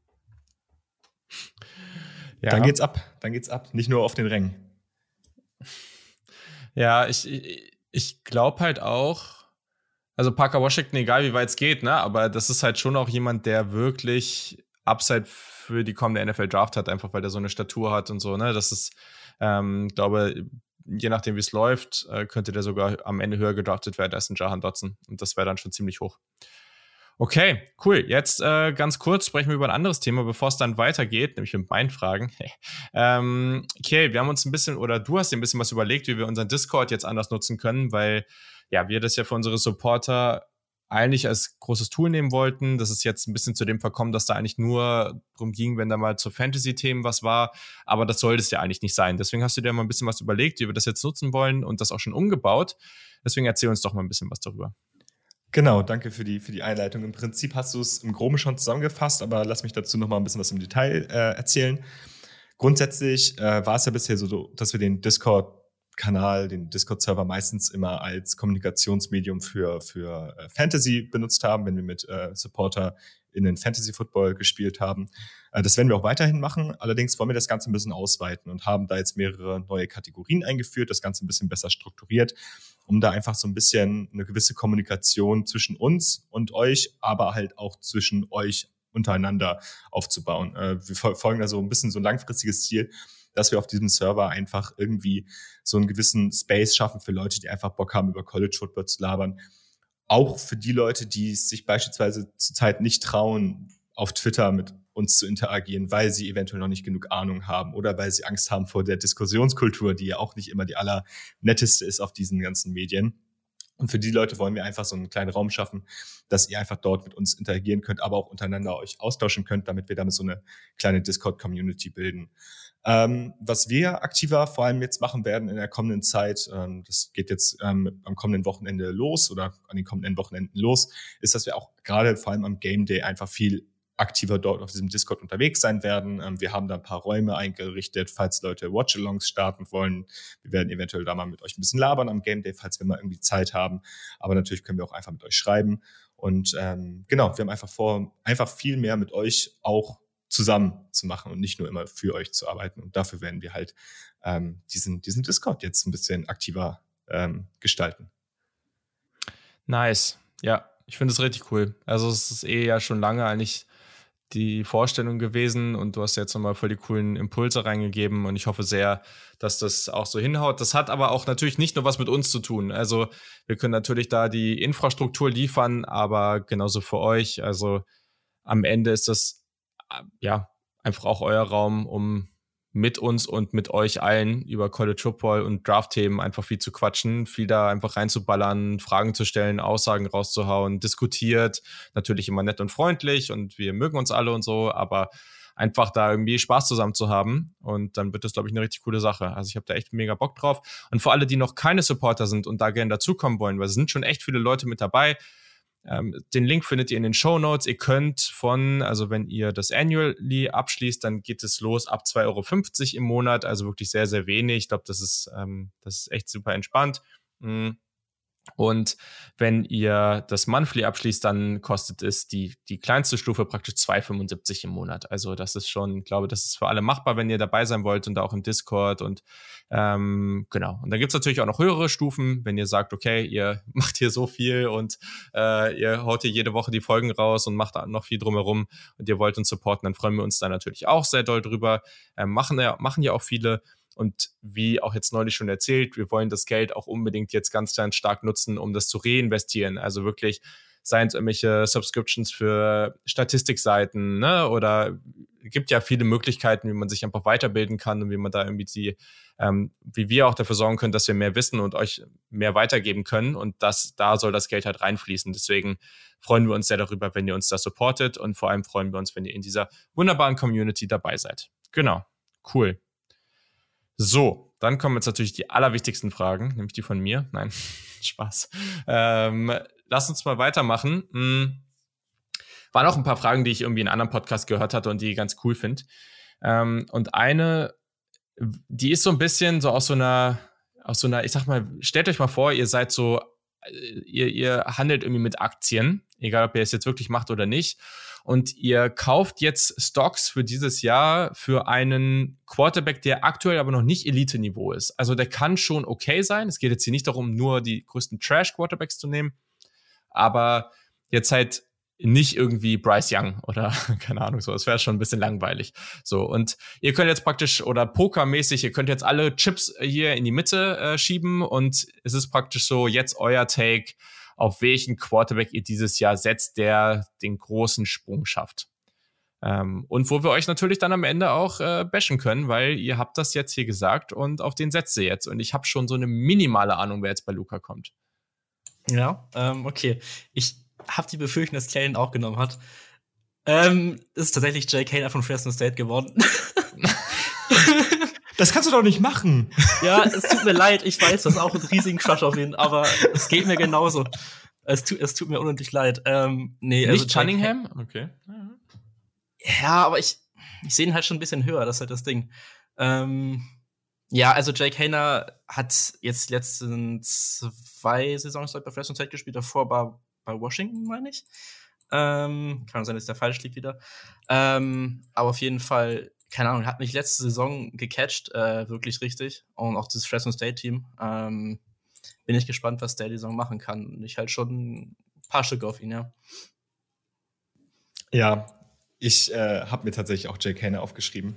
Ähm, wer, Jake Hainer ist einfach ein Quarterback, der ist vielleicht noch nicht der allerreifeste, ist vielleicht noch nicht, ist nicht derjenige mit den besten physischen und athletischen Tools, aber ist unfassbar spaßig. Und ich sehe den, ich sehe in dem schon einiges. Der hat ein ähm, der hat eine ziemlich, der hat eine Art, eine Pocket Presence teilweise oder auch generell eine Präsenz äh, im Game, ähm, die einfach äh, Spaß macht so, zu gucken. Also wer sich ein bisschen was von Jake Hayner angucken will, sollte sich auf jeden Fall das Spiel letzte Saison gegen UCLA angucken. Da ist er, glaube ich, hat er sich im vierten Quarter irgendwann verletzt, musste dann zwei Game-Winning-Drives mehr oder weniger mit einer kaputten Hüfte spielen. Aber ich weiß nicht mehr genau, welches Körperteil es war, welches ihm da ramponiert wurde der macht einfach Spaß, der Typ. Und ähm, er ist noch nicht so reif wie andere Quarterbacks, aber ähm, eventuell so ein, könnte er irgendwann mal so eine Rolle haben wie so ein Taylor Heineke oder so in der NFL. Ja, schöner, schöner Übergang, ähm, weil du gerade UCLA genannt hast. Ich, ich habe eh schon lange Stocks äh, und das kann ich jetzt hier leider nur so fortsetzen. Angeblich hat er ja sein Breakout noch nicht geschafft. Deswegen, Dorian Thompson Robinson ist jetzt wirklich sein finales Jahr. Und ich glaube eh, dass diese Offense ziemlich gut sein wird äh, von UCLA. Und das Ding ist vor allem, also ich habe jetzt auch nochmal bei PFF geguckt, der attackiert ja auch gerne und sehr, sehr aggressiv die Mitte des Feldes, was ja erstmal eine gute Sache ist. Und der spielt ja auch aggressiv. Das Decision-Making ist halt nicht immer da. Aber vom Grundsatz her ist das halt kein Quarterback, der sich jetzt irgendwie nicht traut oder sowas, ne? Und dann ist schon auch die Frage, ob ich jetzt über so jemanden nehme oder so einen Dink-and-Dunk-Quarterback wie Devin Leary so. Und deswegen ähm, mag ich den eigentlich sehr gerne. Die Athletik ist da ähm, und ich finde auch, dass er die Tools hat, um ein gutes Prospect zu sein. Also mal schauen, was dieses Jahr geht, äh, aber DTR ist es für mich. Und bei Yannick wissen wir ja schon, ist Ryan Hilinski, ne? Ja, das muss ja jetzt kommen, oder? Ganz ehrlich. Nein, Spaß. Ähm, ich habe mich lange zwischen zwei Kandidaten oder sogar drei vielleicht ähm, hin und her äh, gerissen gefühlt. Am Ende ist es nicht Malik Cunningham, geworden. Auf den habe ich ja schon Stocks seit der Preview, beziehungsweise auch unserer Quarterback-Folge, Draft-Quarterback-Folge. Ähm, sondern ähm, jemand, über den wir noch gar nicht gesprochen haben dieses Jahr, weil er in einem Group of Five Team spielt. Und zwar spielt er bei Houston. Das ist Clayton Tune. Für mich stand jetzt, ohne Quinn Ewers schon gesehen zu haben, wenn der abliefert, klar, okay, anderer Schnack, aber für mich stand jetzt der beste Quarterback in Texas. Und ich glaube, dass er das auch wieder bestätigen kann. Diese Saison mit seinem Wide Receiver Raum, mit der O-Line von Houston, den äh, mag ich ganz gerne. Der hat auf alle drei Weiten des Feldes, also kurz, mittel, lang, gute Würfe, hat einen starken Arm, Decision Making ist gut, steht in der Pocket, sehr, sehr nicht stabil, aber sehr, sehr ja, ich, ich, finde das, ich finde das Wort gerade nicht mächtig, ist auch das falsche Wort, sehr präsent, sage ich mal. Der ist schon auch eine Erscheinung. Ähm, und ich glaube, dass der unter Dana Holgersen den richtigen Coach gefunden hat, der ihm vielleicht dazu verhilft, ähm, in so mittlere dritte bis fünfte Runde gespült zu werden, der oder des Drafts. Und ähm, dem würde ich das auch gönnen, auf jeden Fall. Wenn nicht sogar, wenn er noch eine krassere Saison als letztes Jahr spielt, noch besser, so wie Desmond Ritter ähnlich, ähm, vielleicht dann Hype bekommt. Ja. Mhm. Ja, guter Dude, guter Dude. Okay, cool. Dann, ähm, nächste Frage, kann man ja ganz kurz mir was raussauen. Auf welches Group of Five Team freut ihr euch am meisten? Ist das dann bei dir auch Houston? Oder, also eigentlich ist es ja mit den Quarterbacks bei euch allen schon beantwortet, theoretisch. Wenn ihr euch deswegen auch am meisten auf das Team freut. Ja, ich, ich habe zum Beispiel bei mir auch aufgeschrieben Fresno State, ähm, vor allem wegen Jay Kaner, aber auch, ähm, und da möchte ich ihn nochmal shoutouten, äh, auch wegen Jalen Cropper, der ein sehr interessanter Wide right Receiver von, von Fresno State ist. Der macht auch richtig Spaß.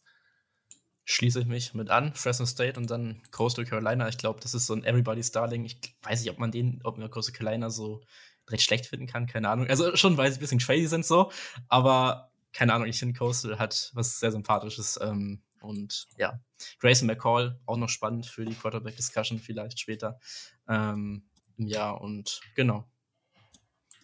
Hat aber kein Mallet mehr, Grayson McCall. Hat er sich schön abgeschnitten. Ja, es ist ein bisschen Dude. schade, ja. Das, das ist ein bisschen, bisschen schade. sehr schade, ja. Mhm. Ähm, ich weiß gar nicht, ob ich Houston nehmen würde oder dann eben App State. Also wenn die wirklich krass in die Saison reinstarten, wie gesagt, mit Hype gegen UNC gewinnen, dann in Woche zwei oder drei gleich Texas A&M.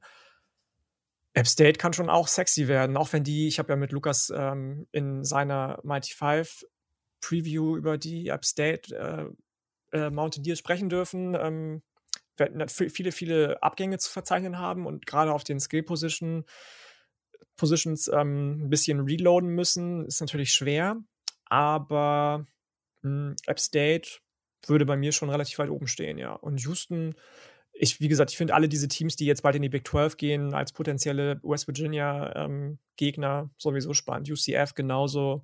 Cincinnati muss man natürlich gucken, ob die auch in Anführungsstrichen, das Wort doppelt sich jetzt bei mir, reloaden können. Und BYU mit Jaron Hall auch immer ganz nice anzugucken, eigentlich, die ja auch viel zurückbekommen an Produktion.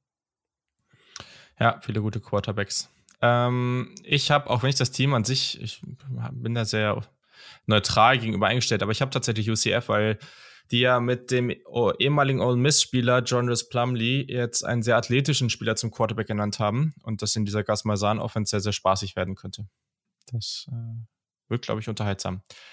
Okay, äh, und dann noch so eine kleine Prediction, die weit über dieses Jahr höchstwahrscheinlich hinausgehen wird. Ähm, welches Non-Elite-Team, also nicht eines der Teams, das jetzt irgendwie in den letzten Jahren die Meisterschaft gewonnen hat, ähm, ja, gewinnt als nächstes den Titel. Janik. Das war eine fiese Frage, fand ich. Weil sind jetzt Non-Elite-Teams wirklich nur die Teams, die jetzt in den letzten Jahren die Meisterschaft gewonnen haben? Sprich Alabama, Ohio State, Clemson? Ja, Oder sag mal deins und dann Ohio State. Wir, ähm, ich hätte tatsächlich, auch wenn ich das Team nicht Mark an Texas gedacht. Und die als Blue Blood, als Non-Elite-Team zu bezeichnen. Aber die waren halt scheiße letztes Jahr. Also ja, die waren halt die letzten 20 Jahre scheiße, so, aber so von den Bedingungen her sind die ja 20 eigentlich. 20 Jahre ist ein bisschen zu viel. Also ich glaube, da war, glaube ich, noch eine Meisterschaft dabei. Also das, ist das schreibe ich trotzdem. Aber, aber so von den, von den Bedingungen her, die die haben, sind die ja schon krass elitär. So als mit das reichste ja. Programm überhaupt und die Location mit dem ganzen Recruiting Ground. Deswegen fand ich es eigentlich schwer, die zu nehmen.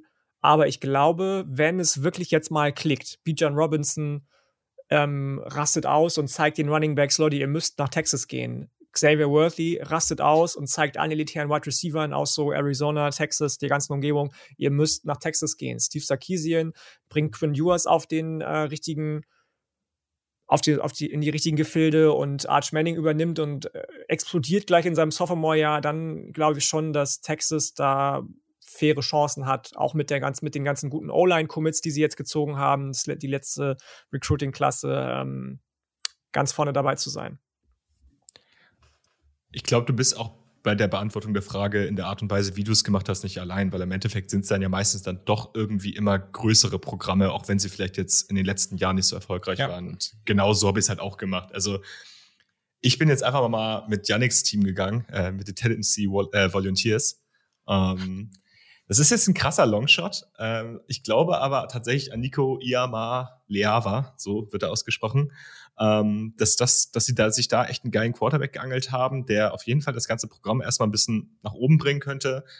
Und man muss ja auch ehrlicherweise sagen, leider auch ähm, im, im, College Football ist es ja mittlerweile so, dass Money echt ruled und Tennessee hat einfach große Booster. Tennessee hat dicke NIL-Verträge, die sie geben können und das wird sich auch aufs Recruiting auswirken. Und wenn Josh Heupel da weiter gute Arbeit macht, dann sehe ich auch für Tennessee einen Case wieder oben mit angreifen zu können. Ja. Ja. Ja, ich hatte auch in Tennessee äh, erst was beziehungsweise überlegt. Ähm, hab mich jetzt mal vielleicht ein bisschen parteiisch auf Oklahoma ein bisschen entschieden. Mhm. Weil ich glaube wirklich, dass wenn Venables das Recruiting so weiterführen kann, wie er es jetzt in seiner ersten Saison macht, ohne überhaupt ein Spiel für Oklahoma gecoacht zu haben. Ich meine, sind gerade Nummer vier im Land. Das ist äh, absolut heftig. Ähm, dann sehe ich in den nächsten Jahren Oklahoma schon wieder mit weit ganz oben. Diese Saison jetzt noch nicht, mhm. habe ich auch in der Big 12, haben wir da schon ein bisschen drüber gesprochen gehabt. Aber ich bin da schon eher optimistischer als diese Saison, was angeht, äh, was Oklahoma angeht. Ähm, mhm. ich, ich, hatte noch eventuell Miami überlegt, aber weiß ich. Ähm, ist eventuell auch drin, aber ich bin dann eher bei Oklahoma stecken geblieben, wahrscheinlich auch ein bisschen als Oklahoma-Fanboy. Jo, ähm, ich habe das ganz ähnlich gemacht wie ihr, weil ehrlich, also USC war halt letztes Jahr einfach ultra schlecht. Ähm, und ich sehe das so, dass entweder bei USC geht das komplett ab und das wird völlig durch die Decke gehen oder das wird gar nichts und Lincoln Riley hat in zwei, drei Jahren keinen Job mehr. Also so Mittelweg sehe ich da ehrlich gesagt nicht. Ähm, und deswegen, und ich glaube aber tatsächlich eher, dass es abgehen wird und daher, ähm, ja, habe ich jetzt hier mal USC genommen. Okay. Schöne Sache. So, jetzt haben wir noch ein paar Fragen, die wir ähm, jeweils an einzelne von uns gestellt haben, die wir jetzt mal durchgehen würden. Mhm. Aber vorher noch ein kurzes Announcement. Wir haben das heute mal so ein bisschen hier aufgeteilt und mal an unterschiedlichen Stellen eingebunden. Ähm, es wird so sein, dass wir am kommenden Samstag zur Week One, und das werden wir vielleicht auch öfter mal machen, das müssen wir einfach mal gucken und folgt uns einfach auf Twitter und Instagram, da announcen wir das dann, dass wir um 17.30 Uhr auf Twitch, ähm, den Twitch-Account. Das wird jetzt meiner erstmal sein, weil der ist schon komplett eingerichtet. Wenn das gut läuft, müssen wir uns nochmal immer überlegen, ob wir dann für den Saturday Kickoff auch noch einen machen. Ist ja auch ein gewisser Aufwand, das dann alles da irgendwie ähm, zu kreieren und so. Ähm, aber auch der Link dazu müsste eigentlich in den Show Notes, müsste, packe ich dann in die Show Notes. Ähm, werden wir ab 17.30 Uhr so ein kleines Preview-Ding machen. Ähm, wahrscheinlich jetzt Kiel und ich diese Woche, ähm, dass wir da einfach ein bisschen quatschen zu dem Spieltag, was passiert, und schon auch mal über die Spiele, die schon passiert sind dann, weil wir haben ja Donnerstag und Freitag dann schon die ersten Partien. Ähm, da können wir schon ein bisschen drüber reden. Und dann wird es ab 18 Uhr ein Watch-Along geben zu Colorado State at Michigan. Das läuft ja bei RAN, also einfach ganz normal im Fernsehen. Ähm, und dann UNC App State. Also diese beiden Spiele laufen da. Das sind eigentlich so die ja, eigentlich ist UNC App State deutlich besser, aber das sind so die beiden Spiele, die, die wir dann da wahrscheinlich beide so ein bisschen nebenbei verfolgen werden äh, oder gleichzeitig gucken werden.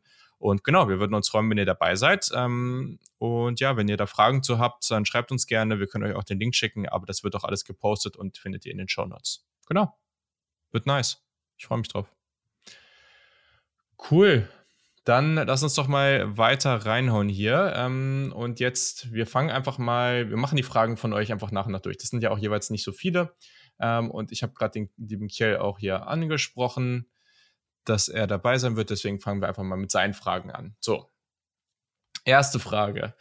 Ähm, und zwar geht es darum, äh, es geht um ein hypothetisches Matchup zwischen der Ohio State Offense von 2022 gegen die Georgia Defense von 2021, also die, die letztes Jahr die Meisterschaft gewonnen hat. Wen würdest du denn da vorne sehen? Ja, ich fand die Frage erstmal ziemlich schwer zu operationalisieren, weil es ja grundsätzlich immer so ist, dass ein Team halt aus Offense und Defense besteht. Und wie willst du jetzt sagen, okay, würde Ohio State ein Matchup gewinnen, wenn sie 14 Punkte scoren oder würde Georgia das Matchup dann gewinnen? Was wäre gut, was wäre schlecht?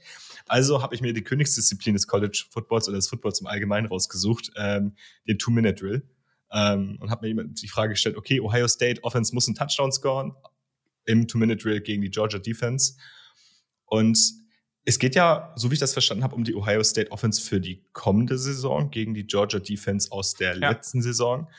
Und da muss man sich mal so ein bisschen angucken, okay, was hat gegen Ohio State gut geklappt, gegen die Offense und was hat gegen Georgias Defense gut geklappt. Und ich glaube, Georgias Defense hatte tatsächlich ein Problem damit, wenn die Skill Positions des Gegners vielseitig, also auf mehreren Ebenen ähm, gut waren. Das hat man gegen Alabama gemerkt. Sobald da die Receiver weggefallen sind, ging da auch schematisch nicht mehr viel. Das heißt, man braucht die individuellen Matchups und die hat man in meinen Augen äh, bei Ohio State in der Offense. Auf der anderen Seite, was schadet Ohio State? Man hat es gegen Michigan gesehen, ein starker Pass Rush. Ähm, gegen Michigan war es größtenteils aus äh, mit, mit vier Rushern nur. Georgia ist eher so ein Team, das gerne blitzt. Deswegen glaube ich tatsächlich, dass Ohio State da an in dem Matchup relativ gut funktionieren könnte und gehe tatsächlich mit Ohio States Offense. Krass, ja, voll spannend. ganz guter Ansatz, finde ich. Also kann ich voll verstehen. Ich würde da nochmal kurz einwerfen. Also mit dem Druck meintest du ja gerade schon, Kell. Also CJ, CJ Stroud ist, glaube ich, auch relativ druckresistent so, ähm, dass ihn da so ein, ja, wenn, wenn, halt Blitze kommen müssen, dann wird er auch schnell äh, Receiver finden. Wenn halt keine Blitze kommen, dann hat er normalerweise genug Zeit, ähm, um da auch was zu finden. Von daher, glaube ich, würde ich da auch mitgehen. Die nächste Frage, die müssen wir eigentlich, fällt mir gerade auf, gar nicht stellen, weil wir predikten ja später eh noch die Spiele und hier geht es um UNC gegen App State, deswegen können wir die eh überspringen. Ähm, und dann hat Jonah Winger auf Instagram noch gefragt, Nummer 1 Programm in Texas und in Florida im Allgemeinen und ja, also ja, mit Begründung. Ja, okay. Also, was ist gerade das Nummer 1 Programm in Texas und in Florida? Ja, äh, zurzeit in Texas für mich AM allgemein die Longhorns. Ähm, ich bin da relativ festgefahren. Ich mag die Longhorns schon deutlich mehr und sehe sie auch grundsätzlich als das größere Programm als A&M, aber zurzeit würde ich in dem direkten Matchup wahrscheinlich A&M vorne sehen. Ähm, einfach, also für mich ist Texas irgendwie das traditionsreichere und, und größere Programm. Ähm, und in Florida fand ich das deutlich schwieriger, weil du da eigentlich so den Start relativ gut aufgeteilt hast über die großen Programme. Müsste ich jetzt aus müsste ich jetzt frei Hand das sagen, würde ich wahrscheinlich zu FSU tendieren. Aber man muss ja auch mal ganz ehrlich sein, die Florida-Programme waren über die letzten 20 Jahre immer abwechselnd erfolgreich. Also da gab's, hatte ja mhm. jedes Programm so seine eigene kleine Periode, wo sie ziemlich abgerissen haben. Deswegen sehe ich da eigentlich keinen klaren Leader und würde mich da auch ganz, ganz ungern nur festlegen. Wenn ich es machen müsste, wäre es wahrscheinlich Florida State. Okay, Luca, mal eine Frage an dich. Also, welches Team magst du denn weniger gern also, oder hast du mehr zwischen Texas und Texas AM? Okay. Ähm, ja, kommt ein bisschen unerwartet jetzt, aber ähm, ich, ich, ja, nee, da, da, muss ich schon mit den Longhorns gehen. Ist halt einfach, das ist die direkte Rivalität. Also Texas AM ist auch eine Rivalität in gewisser Weise, man hat es in den letzten Jahren nicht so oft gespielt. Das kommt dazu, glaube ich. Ähm, wird es, wenn die NTC, wenn Oklahoma in die SEC geht, wieder ein bisschen öfter vorkommen. Ähm, aber ich glaube, dass da die Longhorns schon der größere Rivale sind. Ja. Fair, fair. Okay, Yannick, wir kommen zu deinen Fragen. Hm, welcher Power 5 Head Coach von, vom lieben Dennis, äh, Shoutout, welcher Power 5 Head Coach schafft diese Saison die meisten Siege bei seinem neuen Team und wie viele? Letzte Saison waren es Josh Heupe und Shane Beamer mit jeweils sieben. So mögen wir das übrigens, dass beiden Fragen gleich die Recherche eingebaut ist, dass wir sie nicht mehr machen müssen. Finde ich super. So, Yannick. Ja, ja, genau, genau. Ähm, schwierig, schwierig. Ähm, es gibt ja einige neue Head Coaches, die in schwierige Umstände kommen. Ähm, Brent Pry mag ich sehr gerne von Virginia Tech, glaube aber nicht, dass der in Jahr 1 schon viel reißen wird. Ich habe in der SEC-Preview auch darüber gesprochen, warum ich nicht glaube, dass Billy Napier zum Beispiel der Head Coach mit den, neuen, mit den meisten Siegen in seinem neuen Team direkt wird. Und habe mich dann am Ende ähm, für den guten Brent Venables entschieden von Oklahoma. Luca macht hier schon das Herz und freut sich. Ich kann mir bei allen anderen schwer vorstellen, dass die direkt in Jahr 1 richtig abliefern werden. Lincoln Riley, USC, habe ich noch überlegt. Aber dann für eine andere Frage, die ja auch noch für mich äh, oder mir gestellt wurde, ähm, aufgehoben, in Anführungsstrichen. Ähm, genau, deswegen mit Dylan Gabriel zusammen Brent Venables. Ja, dann mach dir doch mal von dem Marcel, welchem Team traust du die Saison die größte Entwicklung gegenüber dem letzten Jahr zu? Positive Und das ist dann nämlich USC. Wenn wir da rein recordtechnisch rangehen, letztes Jahr hatte USC 4 und 8. Da muss schon deutlich mehr gehen. Ich glaube, ich habe sie ja nur in Anführungsstrichen auf 2 gerankt bei uns in der Pac-12 Preview. Wenn die nicht 10-2 gehen, dann weiß ich auch nicht. Und das sind dann sechs Siege mehr, sechs Niederlagen weniger. Das ist schon eine große Differenz.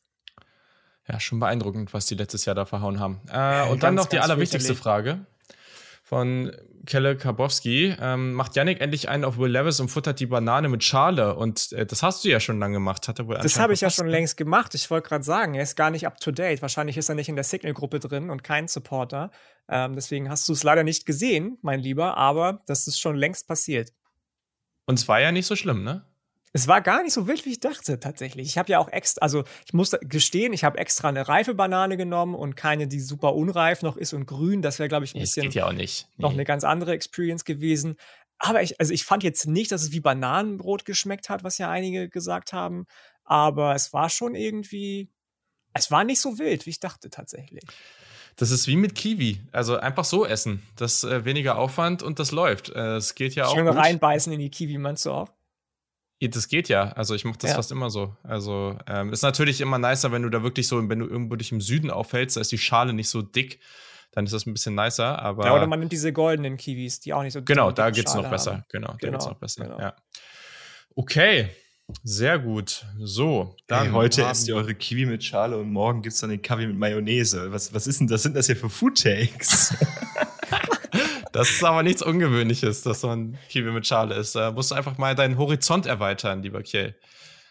Aber für dich ist ja auch Pizza mit Ananas nicht ungewöhnlich, Julian. Da möchte ich auch nichts mehr zu sagen inzwischen. Übrigens, äh, ich habe letzte Woche, vor ein paar Tagen, habe ich, ähm, hab ich vegane ähm, Thunfischpizza gefunden. Und äh, die war tatsächlich echt gut. Was ich halt sagen muss, was ich mag, ist, dass ich äh, ja den Geschmack einfach auch generell zu intensiv finde von oder fand von Thunfisch und das ist ein bisschen weniger intensiv und das finde ich echt nice daran. Also hat sehr gut geschmeckt. Falls jemand sowas mal ausprobieren will, äh, macht das gerne. Das Ding ist halt bei Thunfisch, es gibt halt Dosenthunfisch und es gibt guten, richtigen Thunfisch. Thunfischfilet, Thunfischsteak. Und das, was da auf Thunfischpizza drauf ist, sorry, aber das ist Katzenfutter. Äh, ja, deswegen ist das Vegane wahrscheinlich sogar besser. Ja, wahrscheinlich schon. Sowieso. Absolut, absolut. Was ich mal bei Thunfisch gehört habe, ist, dass das unfassbar verseucht sein soll von Mikroplastik und den ganzen Geschichten. Das heißt, würde ich auch niemandem empfehlen, das in zu hohen Dosen zu konsumieren, wortwörtlich. Gibt ja noch ein paar äh, Food-Empfehlungen. Man lernt noch was hier heute richtig. Ja, ja, ja, ja, ist der Wahnsinn. So, Luca, von dir lernen wir jetzt auch was. Ähm, Erstmal, welche Uni, äh, das, ja, keine Ahnung, den Namen, immer so ein Namen, wo Zahlen drin sind und so, das kann, kann man eh nicht aussprechen. Deswegen, welche Uni könnte in drei bis fünf Jahren angreifen? Und das haben Yannick und ich neulich schon mal so ein bisschen beantwortet oder haben uns da ein bisschen Gedanken drüber gemacht. Deswegen bin ich gespannt, welche Uni du da jetzt hast. Mm, Ja, ich bin erstmal froh, dass du den Namen Teil hast, weil ich hätte den auch nicht aussprechen wollen können.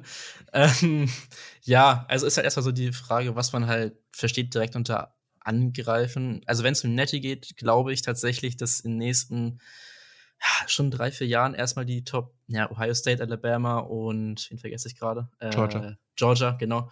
Dass die drei da oben erstmal sich relativ festsetzen werden. Ähm, und dann ist immer so der vierte Spot in den Playoffs, der immer so ein bisschen wackelig ist, denke ich mal. Und wenn da so ein Team ein bisschen Glück hat, dann ist was möglich. Ähm, also, ich habe mir so drei, drei Teams raufgesch- ausgeschrieben, so hauptsächlich. Einmal Miami eventuell, wenn das mit Cristobal aufgeht, ähm, könnte da was gehen.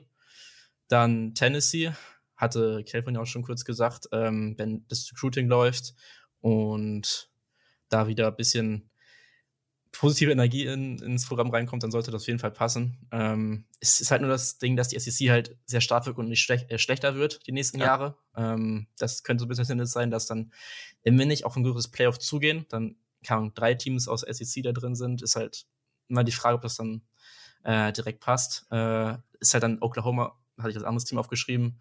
Ähm, bisschen biased vielleicht, aber ich denke halt, wie gesagt, mit Brent Venables hatte ich ja vorhin schon kurz erwähnt, geht da ein bisschen was. Ist halt auch der SEC-Faktor wieder mit drin, aber genau, das wären so meine drei Teams. Mhm. Cool. Sehr nice. Und dann noch von Bayern Jet hier. Welcher ehemalige Five-Star wird in seiner letzten Saison doch noch zum Star? Genau, okay. Also da habe ich äh, relativ viel Recherche betrieben, muss ich sagen. Ähm, ich habe halt erstmal geschaut, ich bin jetzt die 2018er Recruiting Class durchgegangen hauptsächlich, weil das nominell eigentlich Spieler sein sollten, die jetzt im letzten Jahr sind. Ähm, da waren halt auch so Leute drin wie Trevor Lawrence, Justin Fields, Patrick Surtain, Micah Parsons, sind alle schon weg in der NFL, aber durchaus auch ein paar Spieler da. Mm, Ich hatte mir jetzt mal ein paar mehr aufgeschrieben, aber ich kann erstmal so den nehmen, der jetzt vielleicht ein bisschen auf ja, das Wahrscheinlichste vielleicht ist. Ähm, hab ich nämlich einmal JT Daniels, äh, jetzt bei West Virginia, war damals der Nummer 1 Quarterback gerankt und Nummer 16 national, äh, ist dann aber halt zu UC committed zuerst, dann zu Georgia gegangen. Hat nicht so wirklich geklappt, bisschen Verletzung gewesen. Jetzt zu West Virginia, wenn da was geht. Weiß ich nicht, ob er direkt in den ersten Runden des Drafts reingehen kann, aber schon auf jeden Fall äh, ja, seinen Stock noch wieder verbessern könnte. Ähm, dann hatte ich mir aufgeschrieben, relativ spannenden Fall. Äh, Eyabi Anoma war der Nummer 4 Recruit äh, in dieser Klasse. War der beste Edge, äh, der auch gerankt war. War damals zu Alabama committed gewesen. Hatte in seiner Freshman-Saison aber nicht viel äh, Playing Time gehabt und ist dann ja, auch weil es Probleme gab, off-field mit äh, Study-Issues und den ganzen Sachen, ist er dann gewechselt zu Houston erst. Da lief es dann auch nicht besser, durfte auch dann nicht spielen, weil die Transfer Portal Rules dann noch nicht wirklich äh, angepasst waren. Ist dann noch eine Ebene runtergegangen, sag ich mal, ist dann zu UT Martin in den FCS-Bereich gegangen. Hat er ordentlich abgerissen. Ich meine, war Nummer 4 äh, Recruit die, äh, gewesen mal so. Also ein Five-Star, der wird im FCS-Bereich normalerweise, sollte nicht schief laufen, immer abreißen. Ähm, ja, hat jetzt noch zwei Jahre Eligibility übrig, ist jetzt zu Michigan getransfert und mal sehen. Also er soll auf jeden Fall die Tools haben, wenn er die ganzen äh, Studien- und Student-Part hinbekommt, sag ich mal, geht da auf jeden Fall auch noch was. Ähm, ja, dann noch zwei Namen kurz, äh, kurz Raum schmeißen würde. Einmal Palai Gau Tuete, da muss Student vielleicht ein bisschen helfen, ist jetzt zu Ohio State äh, gegangen, ja. beziehungsweise ja, ich, ich, ich struggle auch mal mit seinem Namen. Ja. Äh, war erst USC committed, ähm, genau, hatte dann aber viele Verletzungen gehabt und ist jetzt letzte Saison zu High State gewechselt. Eventuell mit der Jim Knowles Defense kann der ein bisschen äh, mehr aufblühen. Und dann noch Justin Shorter, Nummer 1 Receiver gewesen, Top 10 Recruit. Ähm, 2020 ist er zu Florida gekommen, war jetzt bei, also war vor, zuerst bei Penn State, dann zu Florida gegangen war bei den Gators bis jetzt immer relativ konstant, aber nie jetzt wirklich Nummer 1 Receiver. Ähm, könnte dieses Jahr aber für Anthony Richardson äh, wichtigste Option sein im Receiving Game. Genau, da bin ich mal gespannt, wer da noch so oder was er noch machen kann.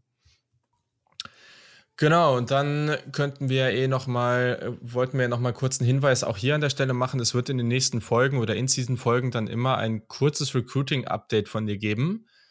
Jede Woche. Genau. irgendwie so, was weiß ich, so fünf Minuten, ganz entspannt. Ähm, erzählst du uns so ein bisschen, was einfach gerade in der letzten Woche so Neues passiert ist. Ähm, und da wolltest du ja hier an der Stelle vielleicht nochmal kurz so die Recruiting-Rankings ganz grob mal so erklären, ähm, so als Basis dafür. Ja, genau. Ich glaube, da gab es auch vor ein paar Wochen, jetzt schon ein, zwei Wochen, gab es auch mal so eine Frage in die mhm. Richtung. Habe ich noch, das bewahre mir mal auf. Das kann man ganz gut hier aufgreifen jetzt wieder. Ähm, ja, wir hatten jetzt schon in den letzten Wochen immer so Grafiken gebracht äh, auf Twitter und Instagram, äh, was in der Recruiting-Welt gerade abgeht, weil ich das auch sehr spannend finde persönlich. Ähm, ja, also zu den Recruiting Rankings, da ist eigentlich das meistgenutzte ähm, das 24-7 Composite Ranking. Ähm, da werden die meisten, meisten Haupt-Recruiting-Services praktisch zusammengefasst zu einem großen Ranking und da dann die besten Spieler praktisch ähm, gerankt. Ähm, es gibt halt immer pro Klasse normalerweise 32 Five-Stars, halt 32 Five-Stars heißt 32 Projected First-Round-Picks. Und da schon das nächste Ding, diese Rankings und Stars äh, richten, beziehen sich immer auf die NFL. Heißt, wie gut die Chancen von einem Spieler sind, erfolgreich in der NFL, beziehungsweise ähm, so früh wie möglich im NFL-Draft gezogen zu werden. Genau. Ähm, dann ist es so aufgeschlüsselt bei äh, 24-7, dass es dann immer so Bewertungen nochmal gibt von den Stars unabhängig. Ähm, gibt es zum Beispiel Five-Star Recruit ist immer, hat immer ein Rating zwischen 98 und 110, wobei 100 meistens immer schon so die Grenze ist äh, und darüber nicht viel geht. Ähm, bisher gab es auch nur fünf Spieler seit 2000, die ein 100er Rating bekommen haben. Mm, genau, und dann darunter Forsters 90 bis 97er äh, Rating, sage ich jetzt mal, und Three Stars 80 bis 89. Das sind immer so ein bisschen noch genau zu differenzieren, ähm, ob jetzt ein High-Level Forster Recruit ist, Low-Level und sowas die Richtung. Mm, genau. Und dann nochmal kurz zu den Team-Rankings. Ähm, da geht's, eben gerade schon gesagt, werden dann die ganzen Ra Ratings von den einzelnen Spielern, also von 1 bis 100 die Ratings zusammengeschmissen. Ähm, und der beste Recruit aus der Recruiting Class hat immer 100% die in diese Punkte mit eingehen in dem Ranking. Und das wird dann immer weiter abgestuft. Halt, je schlechter ein Recruit ist, umso weniger Prozent geht dann dieses äh, finale Ranking mit ein. Dadurch hat jeder Recruit halt einen gewissen Wert, aber die Top-Recruits halt einen höheren und dadurch sind dann auch die Top-Programme immer oben. Ähm, genau, dadurch wird halt gewährleistet so ein bisschen, dass Qualität über Quantität geht in dem Fall. Aber Quantität halt auch immer noch ein Faktor ist. Ja, das sind so grob jetzt die Rankings erklärt. Hauptsächlich jetzt 24-7 genutzt. Gibt dann noch Run Free, das ist ein bisschen anders. Aber auch von den Machern, von daher nimmt es jetzt nicht so viel. Ähm, genau. Nice. Ja, und äh, würde es eben empfehlen, wenn man sich damit auseinandersetzt, auch ab und zu. Man kann das ja auch so wie bei normalen Tabellen irgendwie neu sortieren, nach anderen Werten auch mal den Average äh, zu nehmen und danach mal zu sortieren. Das hilft manchmal auch, weil dann sieht man auch mal, dass ein Team, was vor allem mitten in der Recruiting-Season, wenn noch nicht alles durch ist, hilft das auch einfach zu sehen, okay, Team X hat vielleicht gerade erst zehn Recruits und ein anderes hat schon viel mehr und ähm, deswegen, äh, und die haben aber im Durchschnitt sehr, sehr hohe Recruits, deswegen darf man dir vielleicht nicht vergessen. Letztes Jahr war zum Beispiel Tennessee zu einem Zeitpunkt sehr, sehr weit oben, aber die hatten einfach auch viel mehr Commits als alle anderen. Ähm, und das hilft dann natürlich. Ähm, deswegen. Aber ja, genau. Sehr gut, perfekt, vielen Dank. Okay, so, und jetzt äh, fehlen nur noch meine Fragen, fällt mir gerade auf. Hätte ich jetzt fast, äh, wäre ich fast ganz übergangen. Einmal von dem lieben Max, der hat gefragt, ja, das war auch so eine coole Storyline. Ist es ein Fehler von Michigan, sich nicht direkt auf einen Starter auf QB festzulegen? Hm. Ja, sie haben nämlich entschieden, oder Jim Harbour ähm, hat sich entschieden, dass ein Quarterback in der ersten Partie gegen Colorado State und der andere in der zweiten Partie gegen Hawaii starten wird und danach entscheiden sie sich. Ja. Ich sag mal so, äh, man könnte jetzt behaupten, dass beide nicht gut genug sind oder, oder dass sie nicht wirklich evaluieren können, aber das ist ja jetzt auch nicht ganz richtig. Schließlich waren sie letztes Jahr im Playoff und McNamara war echt mehr als solide und JJ McCarthy ist ein ehemaliger Five-Star, also hat auch sehr, sehr viel Talent. Also daher darf man das natürlich jetzt auch nicht sagen. Ähm, ich bin mir grundsätzlich nicht sicher, ob zwei solche Spiele diese Basis sind, also ob dir das so viel weiterhilft an der Stelle. Ähm, weil es ist am Ende okay, aber beide Spiele werden, müssten sie eigentlich relativ easy gewinnen. Deswegen, was machst du dann damit? Ne? Also, äh, das finde ich schwierig. McNamara macht weniger Fehler, McCarthy hat mehr Upside für Big Plays. Also, mal schauen. Vielleicht ist es auch, es kann natürlich auch in beide Richtungen argumentiert werden. Vielleicht sagen sie auch, okay, wir suggerieren JJ McCarthy dadurch, dass er noch ein Mitspracherecht hat oder dass er dies noch erreichen kann. Deswegen transfert er dann vielleicht nicht bis Woche vier, bis er darf, solange er darf und bleibt länger im Programm. Oder andersrum, es ist so ein bisschen, wir wollen jetzt eh mit McCarthy gehen, aber McNamara ist halt der Typ, äh, dem wir, der letztes Jahr uns halt hingebracht hat. Deswegen wollen wir jetzt dem noch so ein bisschen so nach dem Motto so, ja, du hast es ganz toll gemacht und deswegen darfst du dieses Jahr auch ein Spiel starten. Also, das kann, diese Faktoren darf man halt alle nicht unterschätzen, aber ja, keine Ahnung. Also, schon ein bisschen weird, sollte aber auch nichts passieren. Also, ja. Keine Ahnung. Kiel, du hast noch äh, irgendwas dazu, oder?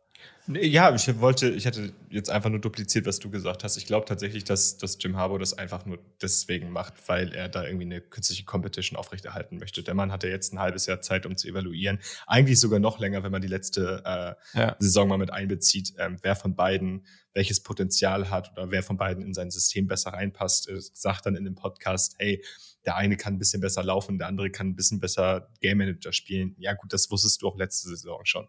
Ähm, das sind jetzt alles keine Neuigkeiten. Ähm, für mich ist das alles, glaube ich, nur ein Vorwand, um mit zwei guten, nicht Elite, aber guten Quarterbacks in die kommende Saison zu starten. Und er wird sich meines, also meines Erachtens schon einen ausgesucht haben, mit dem er dann auch durch die komplette Saison gehen möchte. Fair, fair, ja. Cool. Nächste Frage war dann, was ist eigentlich das Ceiling für Penn State? Und für mich ist es gerade Zweiter in der Big Ten East. Also mehr sehe ich mit dem Quarterback einfach nicht. Ähm, und selbst dafür muss es ja schon gut laufen. Ich hatte die ja, glaube ich, in meiner Prediction auch ein bisschen weiter unten. So, also wenn Drew Aller aber nur annähernd das ist, was wir alle denken, was er ist, dann, oder was er kann, dann glaube ich, sobald der reinkommt und einigermaßen das abruft, dann sieht das ganz anders aus. Weil eigentlich ist Penn State mit der Stimmung, mit dem, wie sie rekrutieren, schon also eigentlich sollten Michigan und Penn State das schaffen, auf ein ähnliches Niveau wie Ohio State zu kommen. Schafft es halt nicht. Aber mit Joe Aller kann sich da einiges verändern. Aber gerade sehe ich das nicht. Ähm, und dann von dem lieben Chapti, der ja auch immer viel am Start ist, ähm, der hat gefragt, welche True Freshmen sollte man auf dem Schirm haben? Da habe ich jetzt auch eine ziemlich lange Liste, aber ich werde jetzt hier nicht alle machen. Ähm, ganz kurz, also Quarterback Clemson, Kate Klapnick, ähm, ich glaube, da muss man auf den muss man auf jeden Fall erwähnen. Dann hat Penn State eben schon angesprochen mit Nick Singleton, einen sehr, sehr talentierten äh, Running Back mit viel Speed. Also ich glaube, dass der gerade wie die Lage die letzten Jahre bei Penn State war mit, diesen, mit der Running Back Situation. Ich glaube, der ist nach drei, vier Wochen Starter. Wir haben in Week Zero bei UNC gesehen, dass sie zwei hervorragende True Freshman Running Backs haben. Deswegen, also Mario Hampton und George Pettaway, ich glaube, die werden über, über die nächsten Jahre ein sehr, sehr geiles Duo bilden. Das haben wir ja mit Michael Carter und Javonte Williams auch schon gesehen. Auch ein paar Defensivspieler an Harry Perkins bei LSU. Ich glaube, der wird jetzt schon in der, in, in der ähm, Rotation sein. Dann ein ein Sleeper, unranked Defensive Back, äh, JQ Hardaway bei Cincinnati. Die haben bei Cincinnati hat drei Spieler in der Secondary verloren. Er ist 6-2 und ich glaube, der wird äh, potenziell schon dieses Jahr starten. Aber meine absolute Nummer eins auf dieser Liste ist Wide Receiver 5 Star Luther Burden. ähm, der dritte von Misu. Der gilt von einigen, die ich da auf Twitter enger, also ein bisschen intensiver verfolge, so ein paar Experten aus den USA, als eines so der, so Jamar Chase-Level-Talente. Also das habe ich jetzt schon öfter gesehen und ich glaube, der wird direkt spielen und auch direkt von ersten Snap an der beste Spieler in diesem Team sein und ähm, ja, ist ein absolutes Biest. Darf ich einen Spieler ergänzen? Ich meine, es ist eine Frage an dich. Klar. Deswegen, Nee, aber raus. wen ich ergänzen möchte, einfach auch gerade deshalb, weil vor wenigen Minuten der Alabama Depth oder das Alabama Depth Chart ähm, released wurde. Äh, ich möchte einmal Jaheim Otis von Alabama äh, Defensive Tackle äh, ergänzen. Das ist ein absoluter Freak. Der Typ ist mit 400 Pounds ins äh, Training Camp im, im Frühjahr gekommen musste ordentlich abspecken, hat das aber gemacht. Ähm, viele dachten, okay, der wird in der ersten Saison noch nicht wirklich eine Rolle spielen, ist jetzt aber äh, einer der beiden Rotational Guys auf äh, Defensive Tackle. Und ähm, man hat Videos gesehen, der hat, das, der sollte sich nicht so bewegen. Das ist nicht Jordan Davis, aber das kommt sehr nah ran an Jordan Davis. Und da bin ich unglaublich gespannt, was der da schon abreißen kann, weil das ist wirklich ein Tier. Ja, da, da springt doch das Defensive Tackle-Herz von Yannick höher. Das, äh, das auf jeden Fall, ne? Okay, cool. Ja, damit haben wir es tatsächlich geschafft. Wir haben alle Fragen abgearbeitet. Vielen Dank nochmal an alle, die Fragen gestellt haben. Sehr, sehr nice. Ähm, generell, wenn ihr Fragen habt, schreibt uns immer gerne. Und dann gehen wir jetzt zum nächsten Teil und zwar zu unseren Ranking-Picks. Ich glaube, wir können das einfach zusammen machen.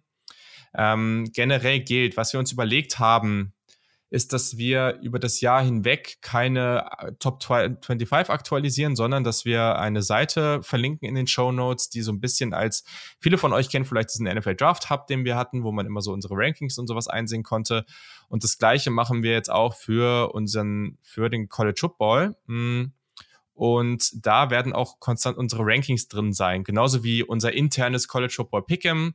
Also, wo wir dann jede Woche hier im Podcast die Spiele tippen und dann kann man so ein bisschen sehen, wer wie viele Punkte hat über das Jahr hinweg. Das ist, glaube ich, auch ganz witzig. Ähm, und das Ranking machen wir ein bisschen anders. Also, wir werden das nämlich so machen, dass wir das nicht nach einem klassischen Ranking, wie man das jetzt aus der Top 25 kennt, machen, sondern dass wir da eher in so Kategorien oder sogenannten Tiers gehen, ähm, weil das einfach mehr Sinn macht. Ähm, und das wird auch nicht so sein, dass wir Woche zu Woche von, Wo von Woche zu Woche so reagieren und sagen, oh, Team A hat jetzt irgendwie gewonnen, deswegen müssen jetzt höher und die anderen haben verloren, deswegen müssen sie jetzt drei Plätze runter, sondern mehr, was glauben wir, wie gut dieses Team gerade ist und was trauen wir denen zu und deswegen kann es auch sein, dass sich da relativ wenig verändert. Aber wenn jetzt zum Beispiel Team, ein Team wie Purdue ähm, über fünf, sechs Wochen, einer hat die vielleicht so mittelmäßig und die spielen aber fünf, sechs Wochen richtig gut und sind bei 6 und 0 und dann sagen wir irgendwann, okay, wir sehen die jetzt auf dem Level, ich traue denen jetzt zu, vielleicht in das Playoff zu kommen, die haben mich jetzt final überzeugt, deswegen kommen sie auf die nächste Stufe und ich packe sie vielleicht rein in diese Kategorien. Ähm, und deswegen, ähm, ja, da kommt der Hype-Train wieder, ne, Luca? Ich, Genau. ich wollte es ja. nicht, ich nicht nochmal reinsprechen, tut mir leid, deswegen habe ich es erstmal intern gehalten. Ja, ja, ich weiß, aber das, ich habe es mir schon vorgestellt, wie du vom Hype-Train gesprochen hast. Ähm, Ja. Die guten Boilermakers, ja. Ähm, und deswegen haben wir da drei Kategorien. Einmal die Championship Contenders, also wirklich die Teams, die wir ganz, ganz klar da haben, dass wir denken, dass sie einfach ganz, das, ja, also die Alabamas dieser Welt, sage ich mal. Dann die Potential Playoff Teams, also die Teams, die wir wirklich in der Contention um das Playoff sehen. Und dann in der dritten Kategorie, ich habe die jetzt, die können wir auch nochmal cooler benennen. Ich habe es jetzt so benannt, eigentlich gut genug fürs Playoff, aber irgendwie fehlt noch was. Ähm, und das ist so die dritte Kategorie. Und es kann halt sein, dass wir insgesamt vier, fünf Teams in dieser Liste haben. Es kann aber auch sein, dass wir da 20 drin haben. Also es ist halt jedem äh, selber überlassen und auch jeder hat seine eigenen Kategorien hier ähm, oder hat die selber befüllt, sagen wir es mal so. Und das könnt ihr dann konstant bei uns auf der Seite ähm, einfach alles einsehen. Ihr könnt auch irgendwie alle Links zu unserem Podcast und wo, wir, wo ihr uns folgen könnt und so hier einsehen ähm, und halt unser Pick'em. Genau. So. Fehlt euch noch was? Ich hätte jetzt mal kurz einen Vorschlag gebracht für die dritte, fürs dritte Tier so. Ähm, was wäre so in die Richtung so Next Up? Also das Team, Ja. was praktisch reinrutschen würde, falls die Favoriten strugglen oder Ja. sowas in die Richtung. Können wir gut machen. Habe ich jetzt mal geändert. Finde ich gut. Cool. Okay. Ähm, wir können ja jetzt einfach so durchgehen, dass wir unsere College Football Playoff Picks raushauen, ähm, wen wir da vorne sehen und dann kann man noch so die anderen Teams in den anderen Tiers äh, oder die dann dazukommen, noch dazu raushauen. Passt das? Yes, okay. Alle nicken. Sehr schön. Ja, Yannick, ich sehe Yannick da schon mit dem Stift in der Hand. Äh, der ist ja richtig ist vorbereitet. Also Yannick, dann hau doch mal raus. Was, wir wollen jetzt alle deinen Playoff hören und deine, deine Kategorie oder deine Tiers hier.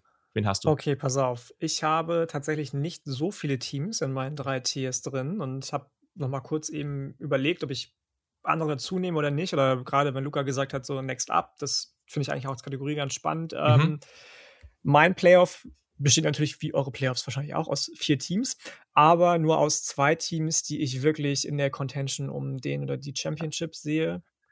Das ja. sind, es tut mir in der Seele weh, das zu sagen, weil ich die Teams einfach beide nicht sonderlich spannend finde, also vom, vom Ding her.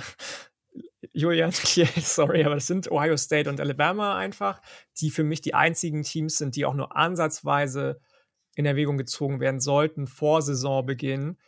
Ähm, wenn es darum geht, einen späteren Netty-Gewinner zu benennen.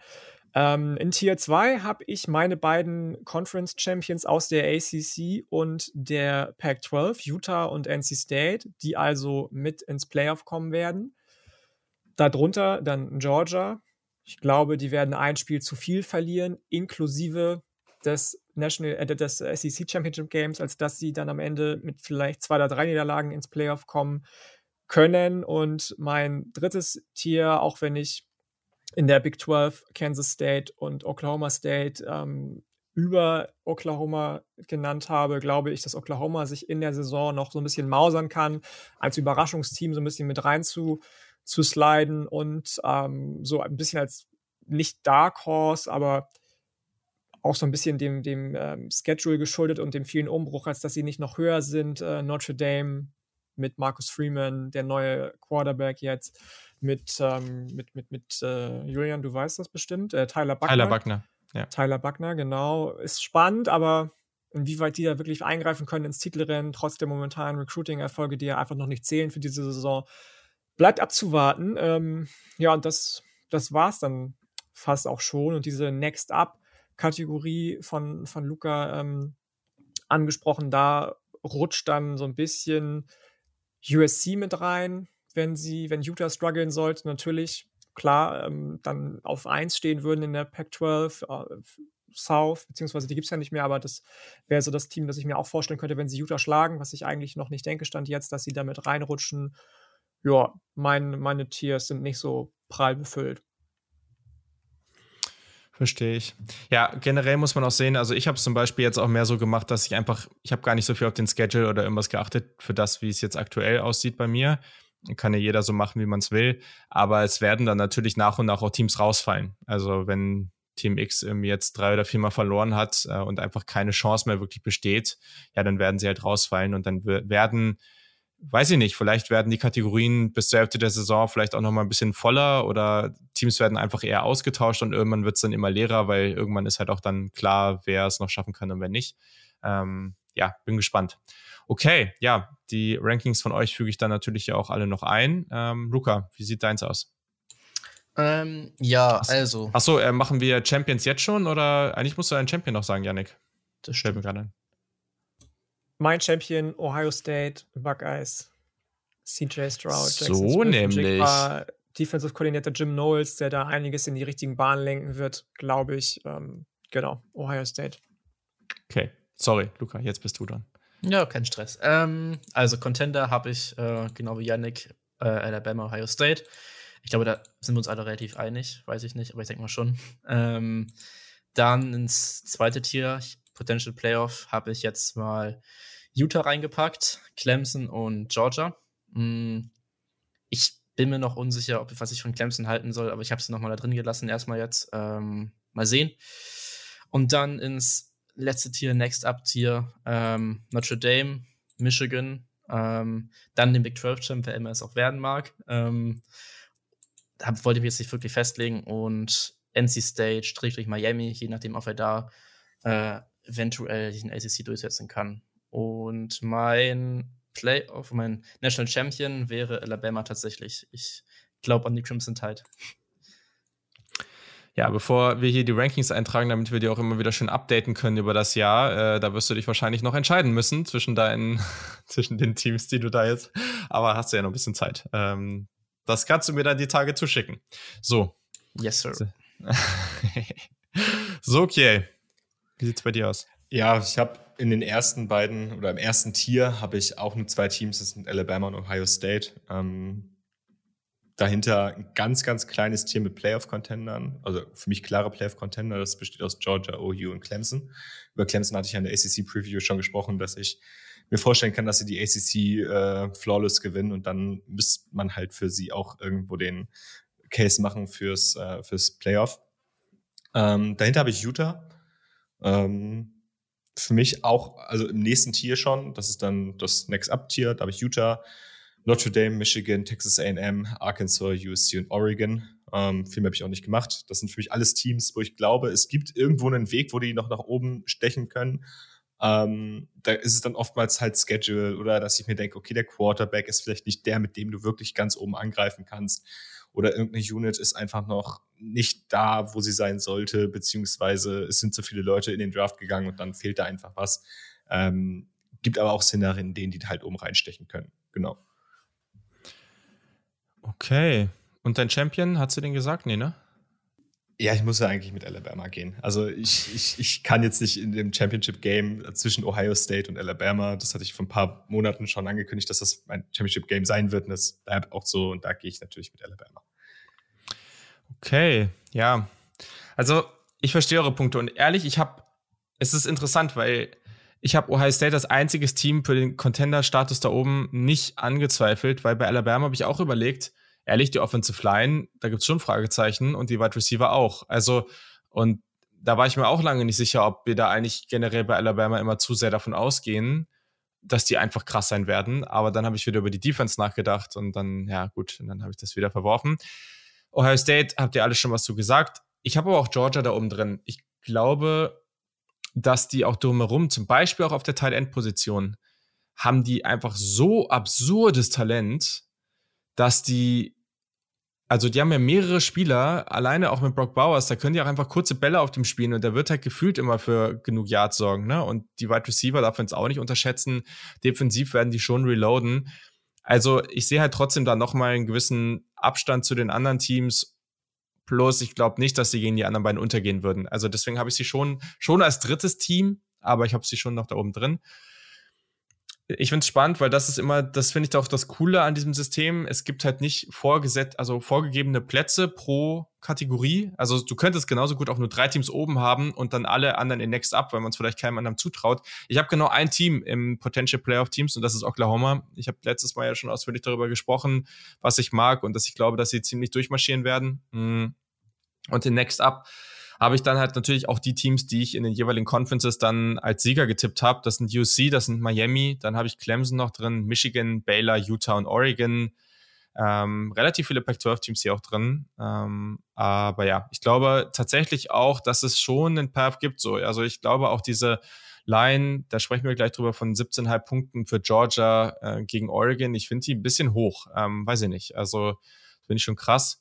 Ja, Genau, das wäre jetzt so mein Play oder mein Playoff äh, sind halt die ersten vier Teams hier. Ähm, dann hätten wir Alabama, Oklahoma, da sehe ich Alabama vorne und Ohio State gegen Georgia, wo ich Ohio State vorne habe. Und ich persönlich, ich, ich tue mich einfach schwer, Ohio State da zu tippen. Ich, ich, ich würde es so gern tun, aber ich habe einfach zu sehr Schiss. Ähm, ich tippe auch Alabama wenn ich hier die ganzen Oklahoma, äh, Oklahoma wird hier, dann kriege ich auch langsam.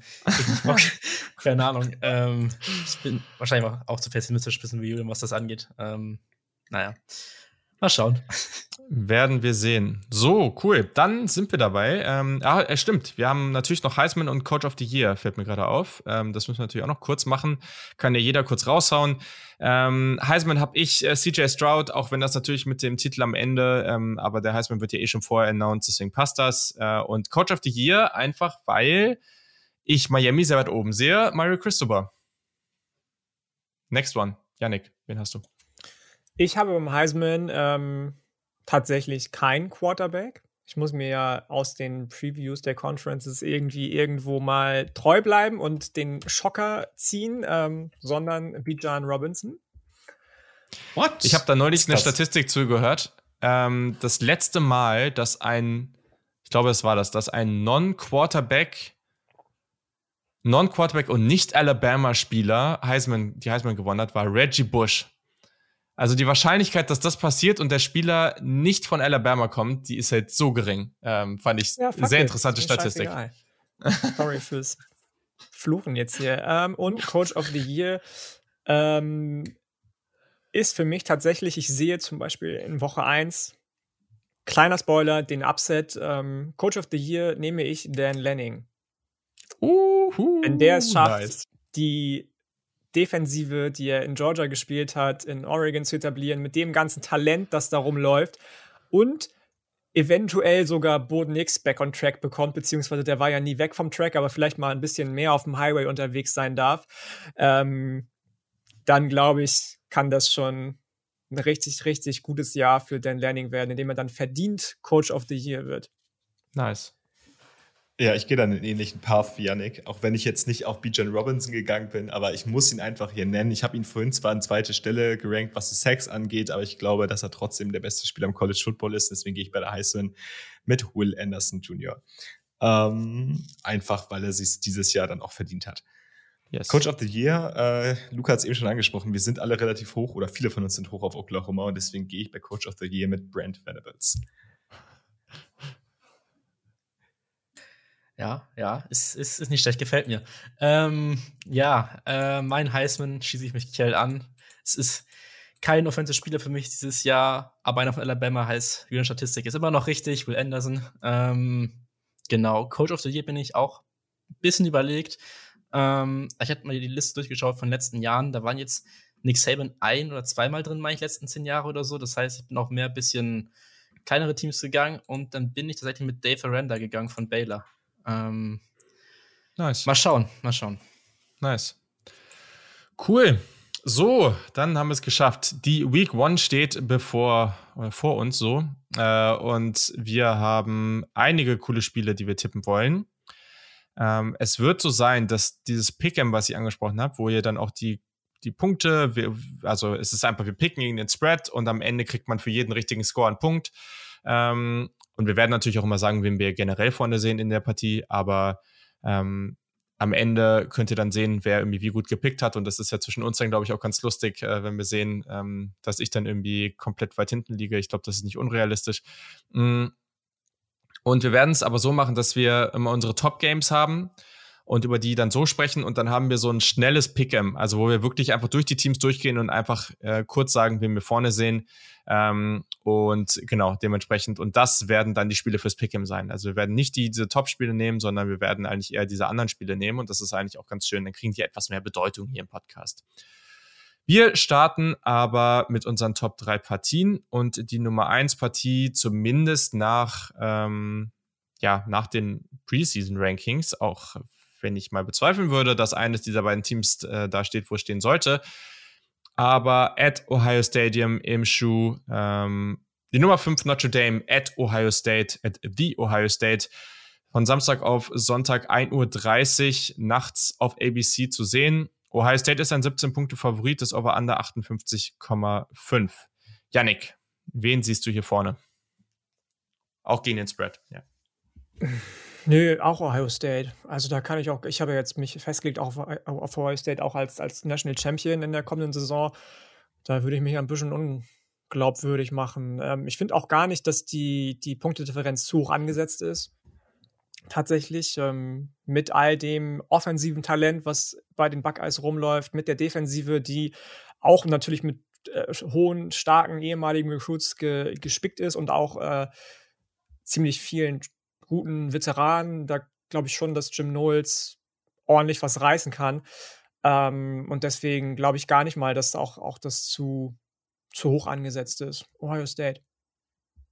Mm, okay, dann würde ich mal weitermachen. Äh, ich habe tatsächlich Notre Dame plus 17, also ich äh, sage, dass Notre Dame enger als 17 Punkte dran ist praktisch. Ähm, ja, ich weiß nicht, ich glaube, dass die Defense von Ohio State im ersten Spiel direkt so gegen Notre Dame noch nicht ganz da ist, sag ich mal, und das Spiel noch ein bisschen enger als erwartet. Ich glaube trotzdem, dass Ohio State gewinnt, aber dass es halt äh, enger als 17 Punkte äh, sind. Aber trotzdem diese Offense mit Stroud, Henderson, Jigba, die sollte einfach echt abliefern. Genau, ja. Ja, ich gehe da auch mit Ohio State. Äh, ich glaube, dass Notre Dame da einfach nicht die Matchups hat, die sie haben wollen. Ähm, ich gehe auch mit, ich gehe auch über den Spread. Also ich glaube, das wird relativ deutlich werden. Ähm, ich glaube, Michigan, also man müsste es quasi wie Michigan machen, man müsste irgendwie versuchen, individuelle Matchups an der Front zu gewinnen. Damit hat, da hat man mit Isaiah Foskey irgendwie einen ganz interessanten Spieler, der das eventuell machen kann, der dann Difference Maker sein kann. Am Ende des Tages ist mir einfach die Qualität in Ohio States Offense zu groß, als dass ich da irgendwie gegengehen würde. Und dann dazu muss man sagen, ja, Ohio State hatte letzte Saison nicht die stärkste Defense, eher eine schwache Defense für Ohio State-Verhältnisse. Ähm, ich sehe aber auch nicht die offensive Feuerkraft bei Notre Dame, um da groß gegenzuhalten. Du hast da einen guten Titan, aber dann war es das für mich auch fast schon wieder so ein bisschen. Wir haben mit Tyler Bucken auch einen Quarterback, von dem wir noch nicht so viel gesehen haben und das, was wir gesehen haben, war jetzt auch nicht grandios. So, und dann ist das für mich, also da schließe ich mich auch Yannick und, und Luca an. Also Yannick schließe ich mich in dem Fall an. Ähm, das ist für mich wird für mich eine relativ eindeutige Sache für, für Ohio State. Ja, sehe ich auch so. Äh, da bei dem Spiel, ich weiß auch nicht, erstes Jahr als, als Head Coach, junger Quarterback, äh, auf Wide Receiver gibt es ja auch Ausfälle bei Notre Dame, weiß ich nicht. Also ich glaube, Ohio State wird damit krasse Motivation reingehen und auch wenn ich mich die ganze Zeit versucht habe, ein bisschen zu schützen, so, weil letztes Jahr gegen Oregon war das ja dann irgendwie auch alles super ärgerlich, aber wenn ich da jetzt einfach mal rational drauf gucke, so, wenn ich, wenn ich zum Fan werde, dann habe ich, dann habe ich, bin ich mir nicht mehr ganz so sicher. Wenn ich jetzt rational drauf gucke und sage, wie die ganze Ausgangslage ist, dann wird mich das nicht überraschen, wenn die da Notre Dame mit 40 aus dem Stadion prügeln. Ähm, das finde ich nicht komplett unrealistisch. Ähm, aber ja, wird mir Sinn. Mal schauen. Okay, das war relativ eindeutig. Mal gucken, wie das weitergeht. Wir haben ja eben schon mal so einen kleinen, so eine kleine Sneak Peek hier bekommen vom lieben Yannick.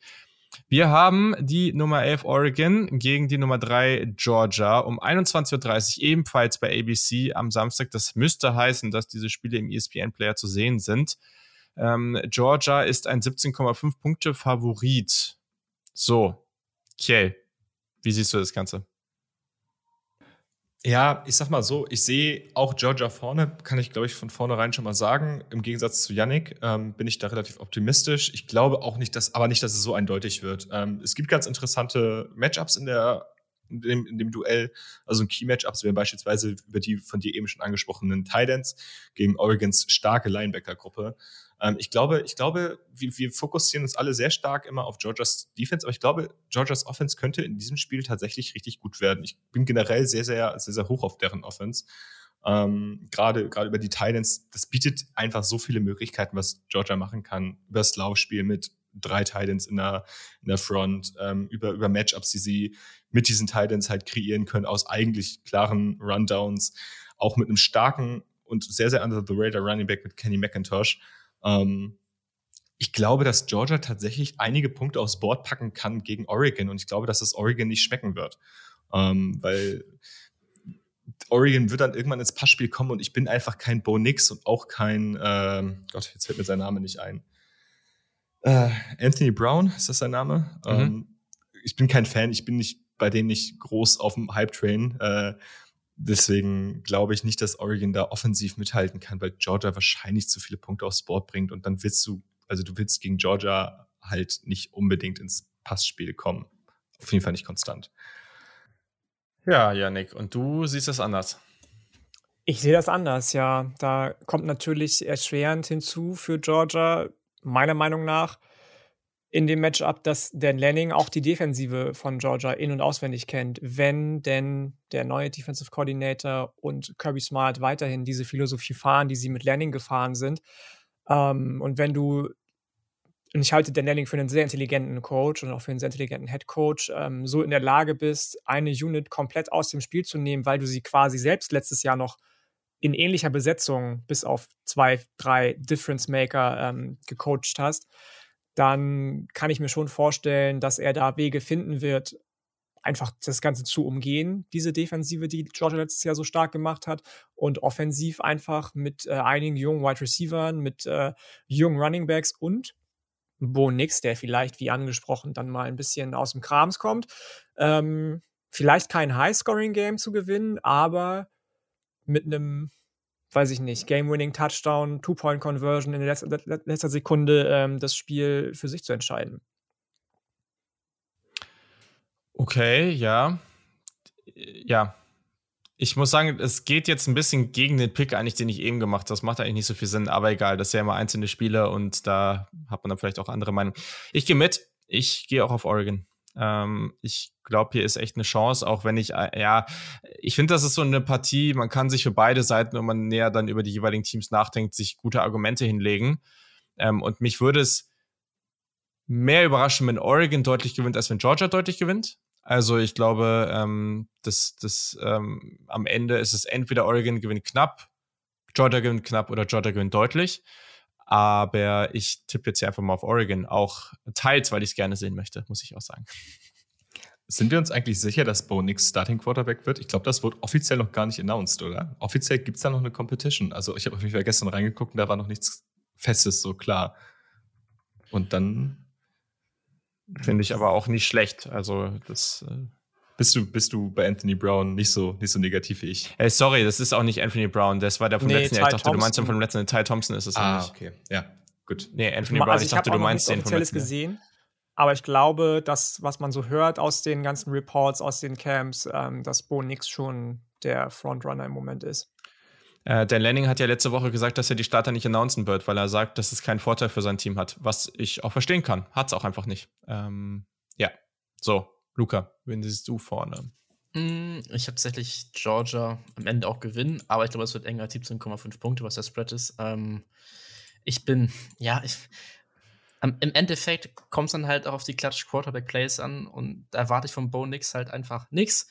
Ähm, ja. Äh, ist, ist, keine Ahnung, ich, ich glaube, das ist noch ein bisschen zu früh für Oregon, dass sie direkt nochmal so ein Upset pullen können, ähm, nachdem letztes oh. Jahr Oregon State geupsettet haben. Naja, ähm, wie gesagt, ich gehe trotzdem mit Georgia, aber es wird, es wird enger als 17,5 Punkte. Es schwankt bei Luca immer so hin und her, das Pendel, ob ich es gut finde, dass er jetzt hier ist oder nicht. Janik, es ist, äh, ja, ja.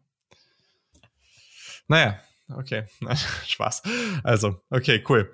Dann hatten wir noch die dritte Partie, mh, hm, auch zwischen zwei Top 25 Teams, sollte eigentlich unterhaltsam werden.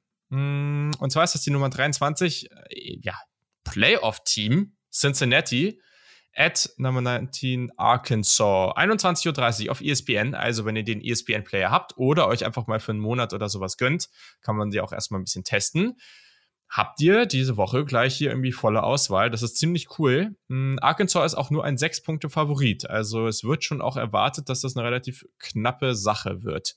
Und ich fange jetzt einfach mal an und ich gehe aber mit Arkansas und ich sage, dass sie auch mehr als. Es ist ja ein Touchdown-Vorsprung, ne? Das reicht ja schon. Deswegen ähm, glaube ich hier, dass das dann am Ende auch reicht ähm, und sage, Arkansas gewinnt höher als mit, mit mehr Punkten als sechs. Hm. Okay. Nee, weiß ich nicht. Und was denkst du so? Also, was ist dein Tipp? Also, ich, bei Cincinnati ist natürlich das Ding, dass sie auch einen neuen Starting Quarterback haben. Desmond Ritter ist nicht mehr da. Ähm, trotzdem hat Luke Fickel es die letzten Jahre immer wieder geschafft, krasse Teams aufs Feld zu stellen. Arkansas, ja, ich sehe den, den Hype irgendwie rund um KJ Jefferson, Jalen Catalon, auch ein krasser Safety zum Beispiel. Ähm, tolles Team. Sam Pittman hat da viel, viel geschaffen. Aber ich glaube schon, dass Luke Fickel auch nochmal eine Saison hinlegen wird, die kein so ein Sahnestück ist wie letztes Jahr, aber untermauert, was man eventuell auch in der Big 12 ab 2023, 24 oder 25 für Ambitionen hat. Und ähm, Deswegen gehe ich mit, ähm, gehe ich gegen den Spread und sage, sie gewinnen, also Arkansas gewinnt, aber nur mit einem Field Goal. Ja, ich schließe mich dem Ganzen sogar an. Also ich bin da auch bei Yannick. Ich glaube, das wird ziemlich knapp und ich bin mal gespannt auf das, was Cincy jetzt, was man jetzt von Cincy sehen wird. Für mich ist das nämlich so ein bisschen diese Huhn oder Ei-Thematik. Was war zuerst da? Also der, der, also ist Luke Fickel jetzt, äh, ist Luke Fickel jetzt der erfolgreiche Coach oder hat Cincy einfach nur Talent, was overperformt? Und ähm, das wird sich jetzt so ein bisschen herauskristallisieren. Ich bin da mega, mega gespannt. Ich kann die überhaupt nicht einschätzen. Es gibt so ein paar Sachen, da könnte man ansetzen gegen Arkansas. Aber grundsätzlich glaube ich auch, dass Arkansas irgendwie das insgesamt solidere Team ist. Ähm, genau, deswegen gehe ich auch mit Arkansas, aber ich glaube, glaub man, das wird relativ knapp werden. Ähm, ich gehe tatsächlich auch mit Arkansas, aber ich sage, die covern, also gewinnen mit mindestens einem Touchdown. Ähm, ich glaube, es wird auch ein enges Spiel. Das wird, glaube ich, vor allem auch ein sehr physisches Spiel werden, weil die O-Line von Arkansas auch unglaublich physisch äh, ist. Äh, ich bin tatsächlich auch, ja, schon, kann man schon sagen, Fan von KJ Jefferson auf Quarterback bei Arkansas. Ähm, gespannt, was der machen kann. Und yes. Jane Catalon ist eh einer meiner Favorites so. Ähm, ja, deswegen sage ich Arkansas gewinnt das im Jahr. Oder mit einem Touchdown zumindest. Okay, sehr gut. Also, dann haben wir diese drei Spiele und dann gehen wir jetzt chronologisch die nächsten Partien durch, die wir hier haben und genau, hauen dann einfach immer nur ganz kurz raus, ähm, auch gegen den Spread natürlich dann, was wir hier tippen. Ähm, und dann geht es einfach direkt zum nächsten. Also wir machen einfach immer, ich sage die Partie, dann macht Yannick, dann macht Kiel, dann macht Luca, dann mache ich und dann geht es zur nächsten Partie. Und wir gehen hier unsere restlichen Spiele im Pick'em durch. Bin sehr gespannt. Und wir starten gleich mit dem Spiel, auf das Yannick sich ganz besonders freut. Und zwar Donnerstag auf Freitag um 1 Uhr nachts auch, auch auf ESPN. West Virginia gegen die Nummer 17 aus Pittsburgh, der Backyard Brawl. Pittsburgh ist ein sieben Punkte Favorit. Yannick. Ja, ich muss sagen, ähm, auch wenn ich natürlich aus dem ersten Spiel, gerade wenn es so ein erstes Spiel ist, als West Virginia-Fan gerne mit Sieg gehen würde, glaube ich dann doch zu sehr an Keaton Slovis als Quarterback. Ich glaube auch an JT Daniels, aber Keaton Slovis, ich habe ihn in der Preview schon angesprochen, mit dem Transfer zum Beispiel von Oregon als neuem Go-To-Threat wahrscheinlich, nicht, nicht Oregon, Akron, Entschuldigung, ähm, kann schon Spaß machen. Auch eine sehr, sehr souveräne D-Line, die, die Pitt hat. Running Back Israel Abanikanda mag ich sowieso sehr gerne. Es wird ein enges Spiel, deswegen sage ich, ja, Pitt gewinnt, aber ähm, sie. Ist, ist das dann sie covern? Ja, ist sie covern dann trotzdem, ne? Auch wenn sie nur mit sieben Punkten gewinnen, covern sie ja immer noch. Oder ist das dann schon drüber? Ne, mit sieben ist ein Push. Ja, Push also Covern es, wäre, wenn sie ja, sieben wäre, also sie müssen jetzt mit mehr als sieben gewinnen, damit sie covern. Äh, dann schaffen sie es genau, mit sieben Punkten zu gewinnen. Dann ist ein Push. Wieder was dazugelernt hier. Ja, ich gehe in der Partie auch mit Pitch. Ich glaube aber nicht, dass sie das covern können. Weshalb, ähm, also ich denke, das wird knapp. Ich denke, das wird eher in Richtung ein Field Goal oder so gehen. Mm, der notorische Pit-Hater hier gerade wieder gewesen. Keen Slow ist nicht Fan, sag ich mal. Ähm, nee, aber ich, ich sag, Pit covert das. Okay, dann bin ich der Einzige. Ich tippe auf West Virginia und sage, die machen das.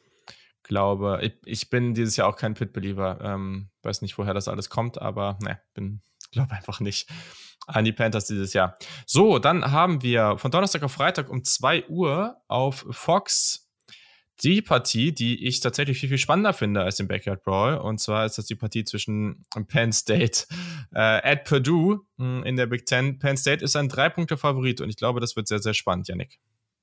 Das wird es, in der Tat. Aiden O'Connell, mega, mega spannender Quarterback. Bei Penn State haben wir schon drüber gesprochen jetzt, dass es da noch so ein bisschen eine Kontroverse gibt, je nachdem, wer auf Quarterback spielt. Ansonsten einige sehr, sehr spannende Freshmen, die bei Penn State schon Snaps sehen werden. Hm, ich mag irgendwie den Vibe, den die Boilermakers haben, auch so ein bisschen, aber ich glaube, dass das Penn State gewinnt, wenn gleich, wie schon auch angekündigt, in der Prediction sehr, sehr knapp. Covern sie oder nicht? Mehr als drei oder mit drei? Ah, nee, mehr als drei. Ein Touchdown wird es werden. Okay. Ja, dem schließe ich mich an. Also ich glaube auch, dass es gar nicht so knapp wird. Ich bin im Gegensatz zu Luca da nicht auf dem Hype-Train. Ähm, und gehe damit Penn State. Ich bin einfach mega gespannt, auch auf deren Offense. Die sind ja immer bekannt für gute Linebacker. In diesem Jahr dann auch mit Nick Singleton, einen mega spannenden Freshman Running Back. Ähm, Parker Washington, den ich vorhin schon angesprochen habe. Ich glaube, ich glaube, das kann gut werden. Ja, gut, ich muss jetzt dem Hype-Train treu bleiben. Das tut mir leid, deswegen sage ich, Purdue gewinnt das. Ähm, ja, ich gehe auch mit Purdue. Ich sehe schon, ich gehe hier konstant dagegen. Ich sehe schon, am Ende habe ich hier irgendwie am Ende null Punkte und äh, so ein Top-Start in die Saison. Ich habe das auch in unserem Familien-Kicktipp-Spiel äh, in der Bundesliga, habe ich beschlossen, einfach in der ersten Woche einfach mal komplett gegen die Wettanbieter praktisch zu tippen. Also komplett dagegen getippt und habe einfach null Punkte gemacht. Und letztes Jahr war das andauernd, dass wenn man normal einfach immer dafür getippt hat, dann hat es eigentlich nie geklappt. Ja, das, äh, ne. ich sehe das hier auch schon kommen. So. Schön 20 Euro auf Augsburg gesetzt. Genau so nämlich. Nee, äh, zum Glück ohne Geld. Nee, ähm, nächste Partie ist vom Freitag auf Samstag, 2 Uhr, Fox Sports One, also FS1.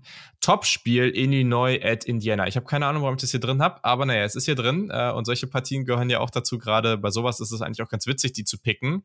Deswegen werden wir das einfach mal machen. Indiana ist tatsächlich ein dreieinhalb Punkte Favorit. Und äh, Illinois war ja letzte Woche höchst dominant unterwegs gegen Wyoming. Also, ich bin gespannt, Yannick.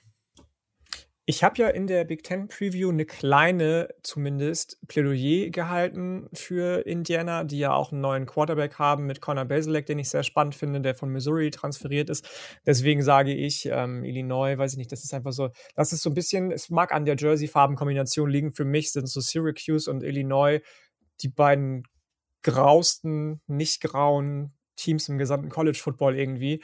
Ähm, ja, ich, ich sage, Indiana covered. Tier One Mullen fängt bestimmt drei Interceptions und Connor Baselak liefert richtig ab. Mindestens drei. Ja. Mindestens. Ja, da unterscheiden sich dann mal unsere, unsere Meinungen. Ich gehe mit Illinois, der Chase Brown Hype Train ist offiziell am Rollen. Ähm, deswegen, ich glaube, Illinois gewinnt und ähm, wird Indiana direkt in die nächste Misere reinziehen. Ja, gehe ich mit. Chase Brown, Hype Train springe ich mit auf. Äh, ab nach Kanada zurück. Ähm, ja, nee, ich äh, sag auch, äh, Illinois gewinnt das. Nächster, liebe Leute, die Hoosiers sind back und machen das hier an der Stelle. Ich glaube, dass Indiana hier, ähm, nee, ich glaube, die gewinnen das deutlich. Ich glaube, ich, ich bin Believer. So, das nächste Spiel, wo ich gern Believer wäre, aber mal gucken, ob ich das äh, wirklich hier durchziehe, von Freitag auf Samstag, äh, Freitag auf Samstag zu einer wunderbaren Uhrzeit. 4 Uhr morgens auf ESPN, TCU at Colorado. Und äh, ja, Yannick, äh, TCU ist ein 10,5 Punkte Favorit. So gerne ich auch auf Colorado setzen würde und trotz dessen, dass TCU noch keinen Starting Quarterback announced hat, ich gehe da mit TCU und ich sage auch, sie covern, sie gewinnen deutlicher als mit 10 Punkten. Leider, leider sehe ich dafür Colorado keinen Stich, muss ich ehrlich zugeben. Ja, guck mal, da sind wir doch wieder einer Meinung. Ich glaube auch TCU covert und das auch relativ deutlich. Ich bin bei TCU bei 17 oder so. Ja, ich, ich war auch ein bisschen überrascht davor, dass die Spread zu gering war. Also ich sage auch TCU covered. Ähm, ja, ja, ist schade, aber ich, ja. Also, es kann sein, dass Colorado da irgendwie jetzt so einen Weg findet, ein bisschen feisty zu sein. Aber bevor ich das nicht gesehen habe, glaube ich da halt auch nicht dran. Also ich habe ja in der Pac-12 Preview auch mal diese Statistiken vorgelesen und wer da alles weggegangen ist und so. Bevor man das nicht sieht, dass sie das ein bisschen können, äh, werde ich hier leider gar nichts sagen und einfach nur hoffen, dass es anders läuft. So, dann haben wir die erste Partie am Samstag, die Partie, die wir dann auch unter anderem äh, in Anführungszeichen, äh, ja, Watch-Along oder betreuen werden. Ähm, Colorado State at Nummer 8 Michigan, Samstag 18 Uhr auf ABC, Michigan und RAN natürlich. Vielleicht auch noch wichtig für die, die halt das darüber gucken wollen. Vielleicht wollt ihr es einfach da gucken und den Ton ausmachen und bei uns zu hören. Das würde ich empfehlen übrigens. Ähm, Michigan ist ein 27 Punkte Favorit. Janik, was sagst du? Ja, das finde ich ein bisschen doll, muss ich sagen. Also 27 Punkte, hm, weiß ich jetzt nicht unbedingt. Gerade der Tatsache geschuldet, und das ist jetzt nicht negativ gemeint, ähm, dass sie noch keinen Starting Quarterback announced haben. Da sind mir dann doch ein bisschen zu viele Unwägbarkeiten einfach drin. Zudem ich auch Jay Novell als neuen Head Coach von Colorado State sehr, sehr spannend finde. Clay Mullen ähm, wird da auf Quarterback auflaufen, den ich auch ganz, ganz nice finde irgendwie. Ähm, Nee, ich sage, also ich tippe gegen den Spread. Ich sage, Michigan gewinnt, ja, aber mit, weiß ich nicht, vielleicht 11, 12 Punkten. Okay, krass. Ähm, also ich, ich glaube auch nicht, dass Michigan den Spread covert, aber ich wäre da wahrscheinlich eher so bei 20 bis 25 Punkten. Also sagen wir mal, die goldene Mitte nehmen wir 23. Äh, ich glaube, das wird leider auch für unser Watch-Along natürlich dann nicht die spannendste Partie, weil ich denke schon, dass Michigan das dominieren wird, das Spiel. Aber ähm, 27 sind mir dann auch ein bisschen zu viel. Ja, stimme ich euch beiden zu. Ich sage auch, Michigan sollte das deutlich gewinnen, aber werden das nicht covern. Ja, gut, aber es ist am Ende ja trotzdem eigentlich ganz spannend, so ein Team dann zu sehen und dann erstens coole Atmosphäre und dann ähm, gleichzeitig einfach auch ganz spannend, da den Quarterback und das Team generell zu analysieren und einfach zu schauen, wie die jetzt so aufgestellt sind. Es ist ja, ich finde das so, solche Teams dann immer noch okay, ne? Also wenn du da gegen irgendein FCS-Team spielst, das sind immer so Dinger, wo du denkst, ja, okay, cool, aber ähm, gegen so ein Team, einfach ein solides Group of Five Team, das finde ich dann irgendwie noch okay. Ähm, ich sage aber, dass Michigan das ganze Spiel irgendwie so mit einigermaßen deutlich führt und dann am Ende einfach davon zieht. Und äh, das kann dann halt auch bedeuten, dass so ein Spiel mal höher ausgeht. Und daher sage ich, dass Michigan covert. Okay, so, und dann kommen wir jetzt zur spannenderen Partie, die auch auf dem Papier hier sehr knapp aussieht. Ähm, 18 Uhr, ESPNU, also auch im ESPN-Player zu sehen, die North Carolina Tar Heels at App State. Äh, North Carolina ist ein Zwei-Punkte-Favorit. Sah letzte Woche jetzt äh, schon durchaus gut aus, aber eben natürlich auch gegen ein FCS-Team. Deswegen, ähm, das dürfte sehr, sehr spannend werden, Yannick.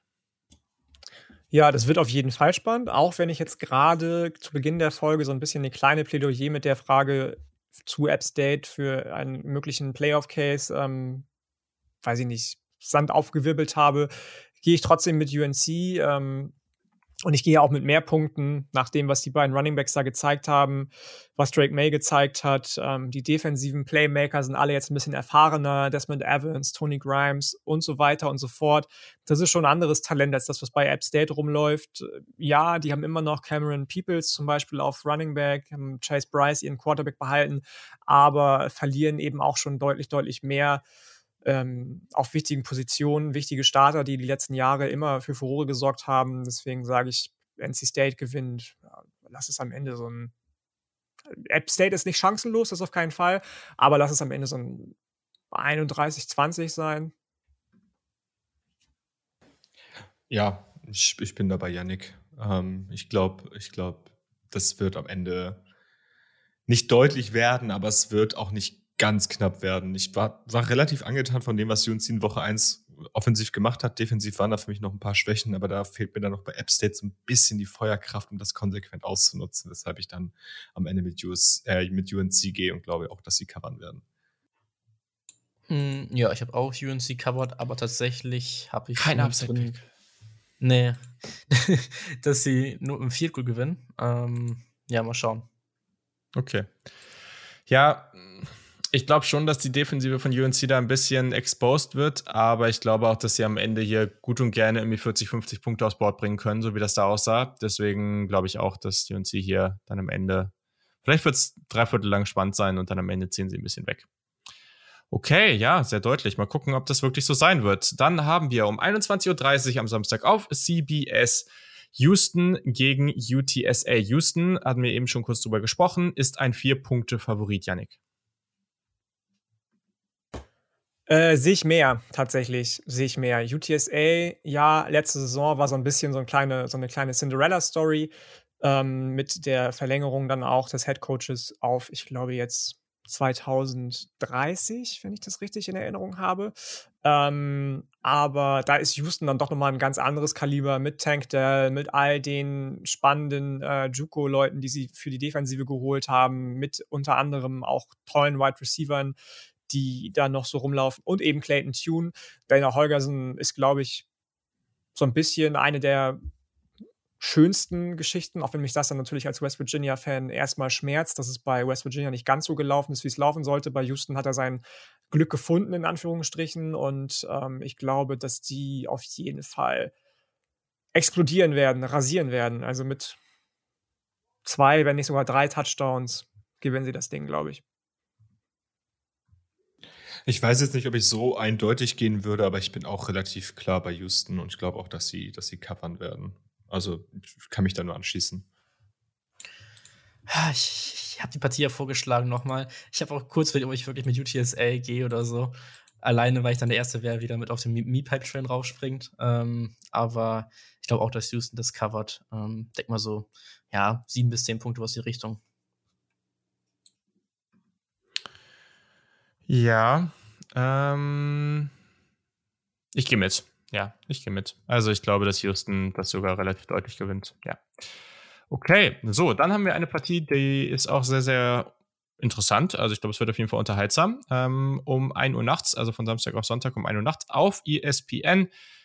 Die Nummer 7 Utah spielt bei Florida. Das sieht man auch selten. Ähm, dürfte durchaus unterhaltsam werden. Und Utah ist ein zweieinhalb Punkte Favorit. Also die, das Field Goal Vorsprung reicht, um zu covern, Yannick. Ähm, ja, werden sie. Ich mag Billy Napier, ich mag, was da jetzt gerade passiert in Gainesville. Ich mag auch viele der erfahrenen Defensive Linemen und ähm, Linebacker von Florida, aber Cam Rising ist schon nochmal anders irgendwie im Game drin als Anthony Richardson zum Beispiel. Die Running Backs von Utah sind stark, die Secondary ist stark. Ähm, das wird, glaube ich, deutlich her als zweieinhalb Punkte. Ich glaube, am Ende kann Florida mithalten, aber gegen den Spread werde ich jetzt hier definitiv nicht gehen, sondern ähm, ich sage, Utah covered und gewinnt mit einem Touchdown.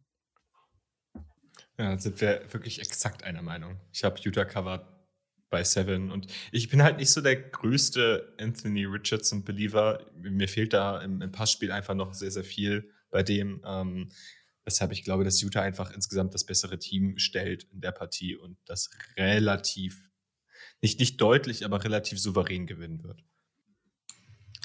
Ja, ich gehe auch damit, dass Utah das gewinnt mit mindestens einem Touchdown, hätte ich jetzt gesagt. Ich hatte wirklich, ob ich hier ein schlechtes Cameron Rising Wortspiel reinschmeiße. Lass es jetzt aber sein. Haben wir schon genug gehabt, die Folge. Julian. Ja, Leute, ihr mit euren ganzen, ganzen Cam Rising Believer Krams hier und sowas, äh, das wird das Breakout-Game des Anthony Richardson. Ich sag's euch, Leute.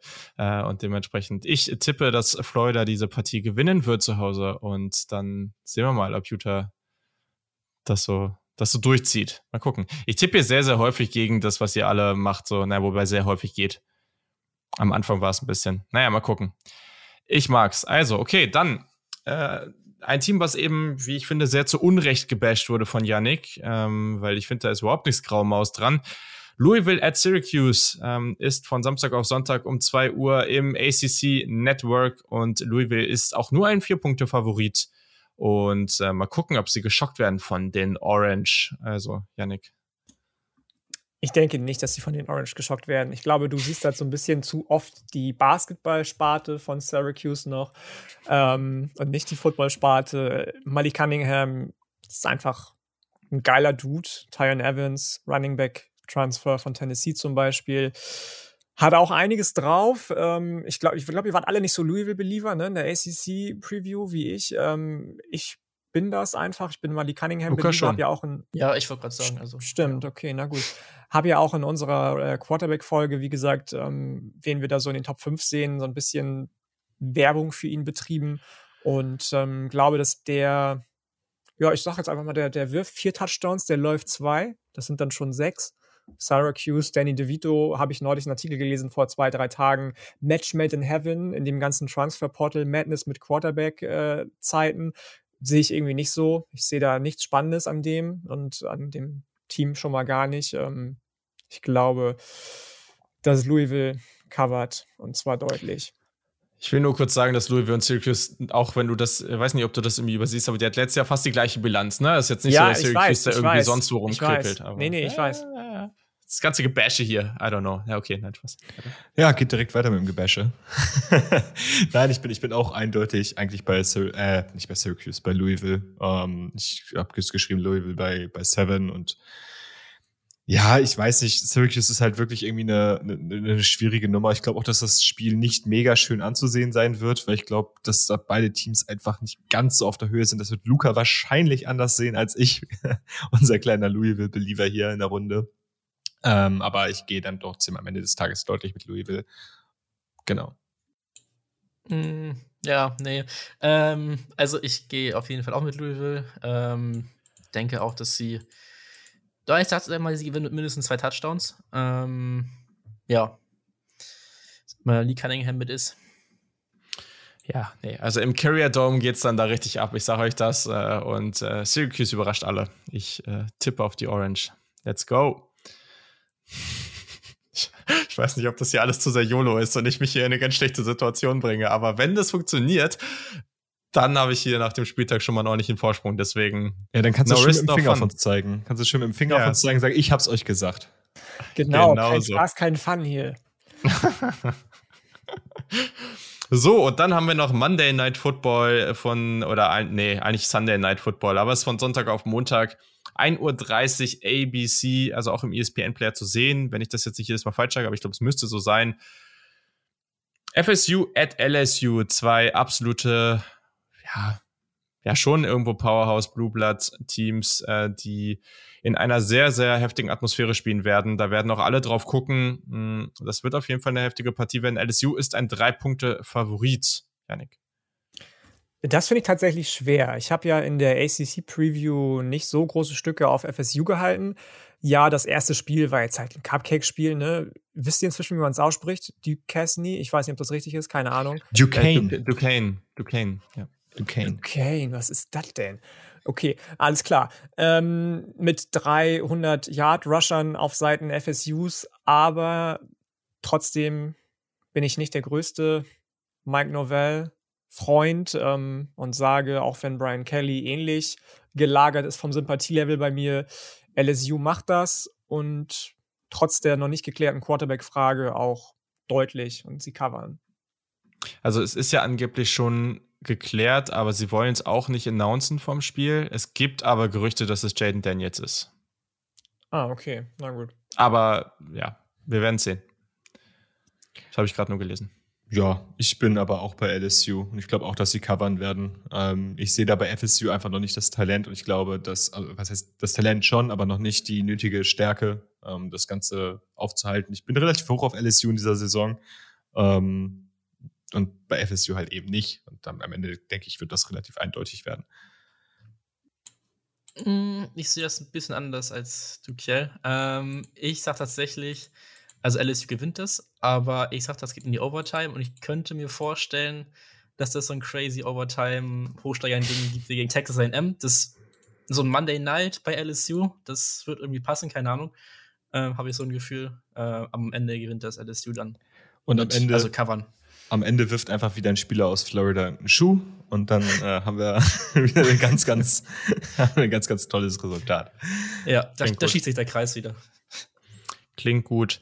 Ja, äh, äh, du hast recht, das klingt, das wirkt wie so ein Spiel, ne? Wo irgendwelche verrückte Sachen passieren, aber ich bin auch dieses Jahr klarer LSU-Believer. Ich glaube an dieses Talent, was da vorhanden ist und deswegen glaube ich auch, dass die, oder sage ich hier, dass die mit mehr als, äh, dass die mit Minimum zwei Touchdowns gewinnen äh, und hier einen richtigen Statement-Sieg aus, raushauen. Perfekt. So, Leute, wir haben's. Das war eine sehr, sehr ausführliche Sendung, aber wir haben natürlich auch mehr gemacht als das, was wir sonst machen. Wir, sind, wir, wir befinden uns jetzt in Season. Das heißt, ab der nächsten Woche geht das normal los. Es wird vielleicht hier und da mal irgendwelche Sondersendungen oder irgendwas geben, einfach was wir jetzt machen, dadurch, dass wir ein paar mehr Leute hier im Team sind. Aber genau, wir befinden uns jetzt in Season. Das heißt, es wird einfach normal die Reviews und Previews dann wieder geben. Wahrscheinlich immer mehr so Anfang der Woche. Es wird jetzt keinen festen Tag geben, da müssen wir mal gucken ähm, oder wir schauen erstmal, ob wir uns da auf was einigen können, wie das läuft. Aber es wird wahrscheinlich dann, ja, Janik, dein Sketch ist ja so, ne? Es wird wahrscheinlich meistens Montag oder Dienstagabend sein. Eins der beiden muss es sein. Ja, ändert ähm, sich vielleicht bald. Also ich bin noch am, am Verhandeln in Anführungsstrichen mit äh, dem mit dem, dem Geldgeber um oder dem, dem Booster, um mal in College Football Sprache zu bleiben, mit dem Inhaber der Bar, weil er ähm, im Sommer gerne sonntags ausprobieren wollte, so von den Öffnungszeiten her, habe ich gleich gesagt, dass er sich das eigentlich knicken kann. So vom Umsatz her war das jetzt, waren das jetzt vier völlige Reinfallwochen oder fünf völlige Reinfallwochen bis auf eine. Ähm, deswegen ändert sich das vielleicht auch darauf, dass ich sonntags und montags äh, frei hätte. Aber das weiß ich noch nicht genau. Okay, ja. Also es wird auf jeden Fall irgendwie so Anfang der Woche werden die Folgen dann kommen. Äh, und wir freuen uns schon sehr, Kommt am Samstag auf Twitch vorbei, Link ist in den Show Notes. Äh, wir posten das auch nochmal, folgt uns generell. Ähm, werdet Supporter, da würden wir uns drüber freuen. Seid mit uns im Discord da am Start und quatscht mit uns viel über College Football, NFL Draft und andere Themen. Und ja, dann war das auf jeden Fall sehr nice. Wir freuen uns auf die Saison, wir freuen uns auf die Week One. Es wird ein Fest. Endlich ist es soweit und in diesem Sinne genießt die Tage. Bis dahin ruht euch noch ein bisschen aus, weil am Wochenende wird es wild. Also bis dahin, Tschüssikowski. Tschüss.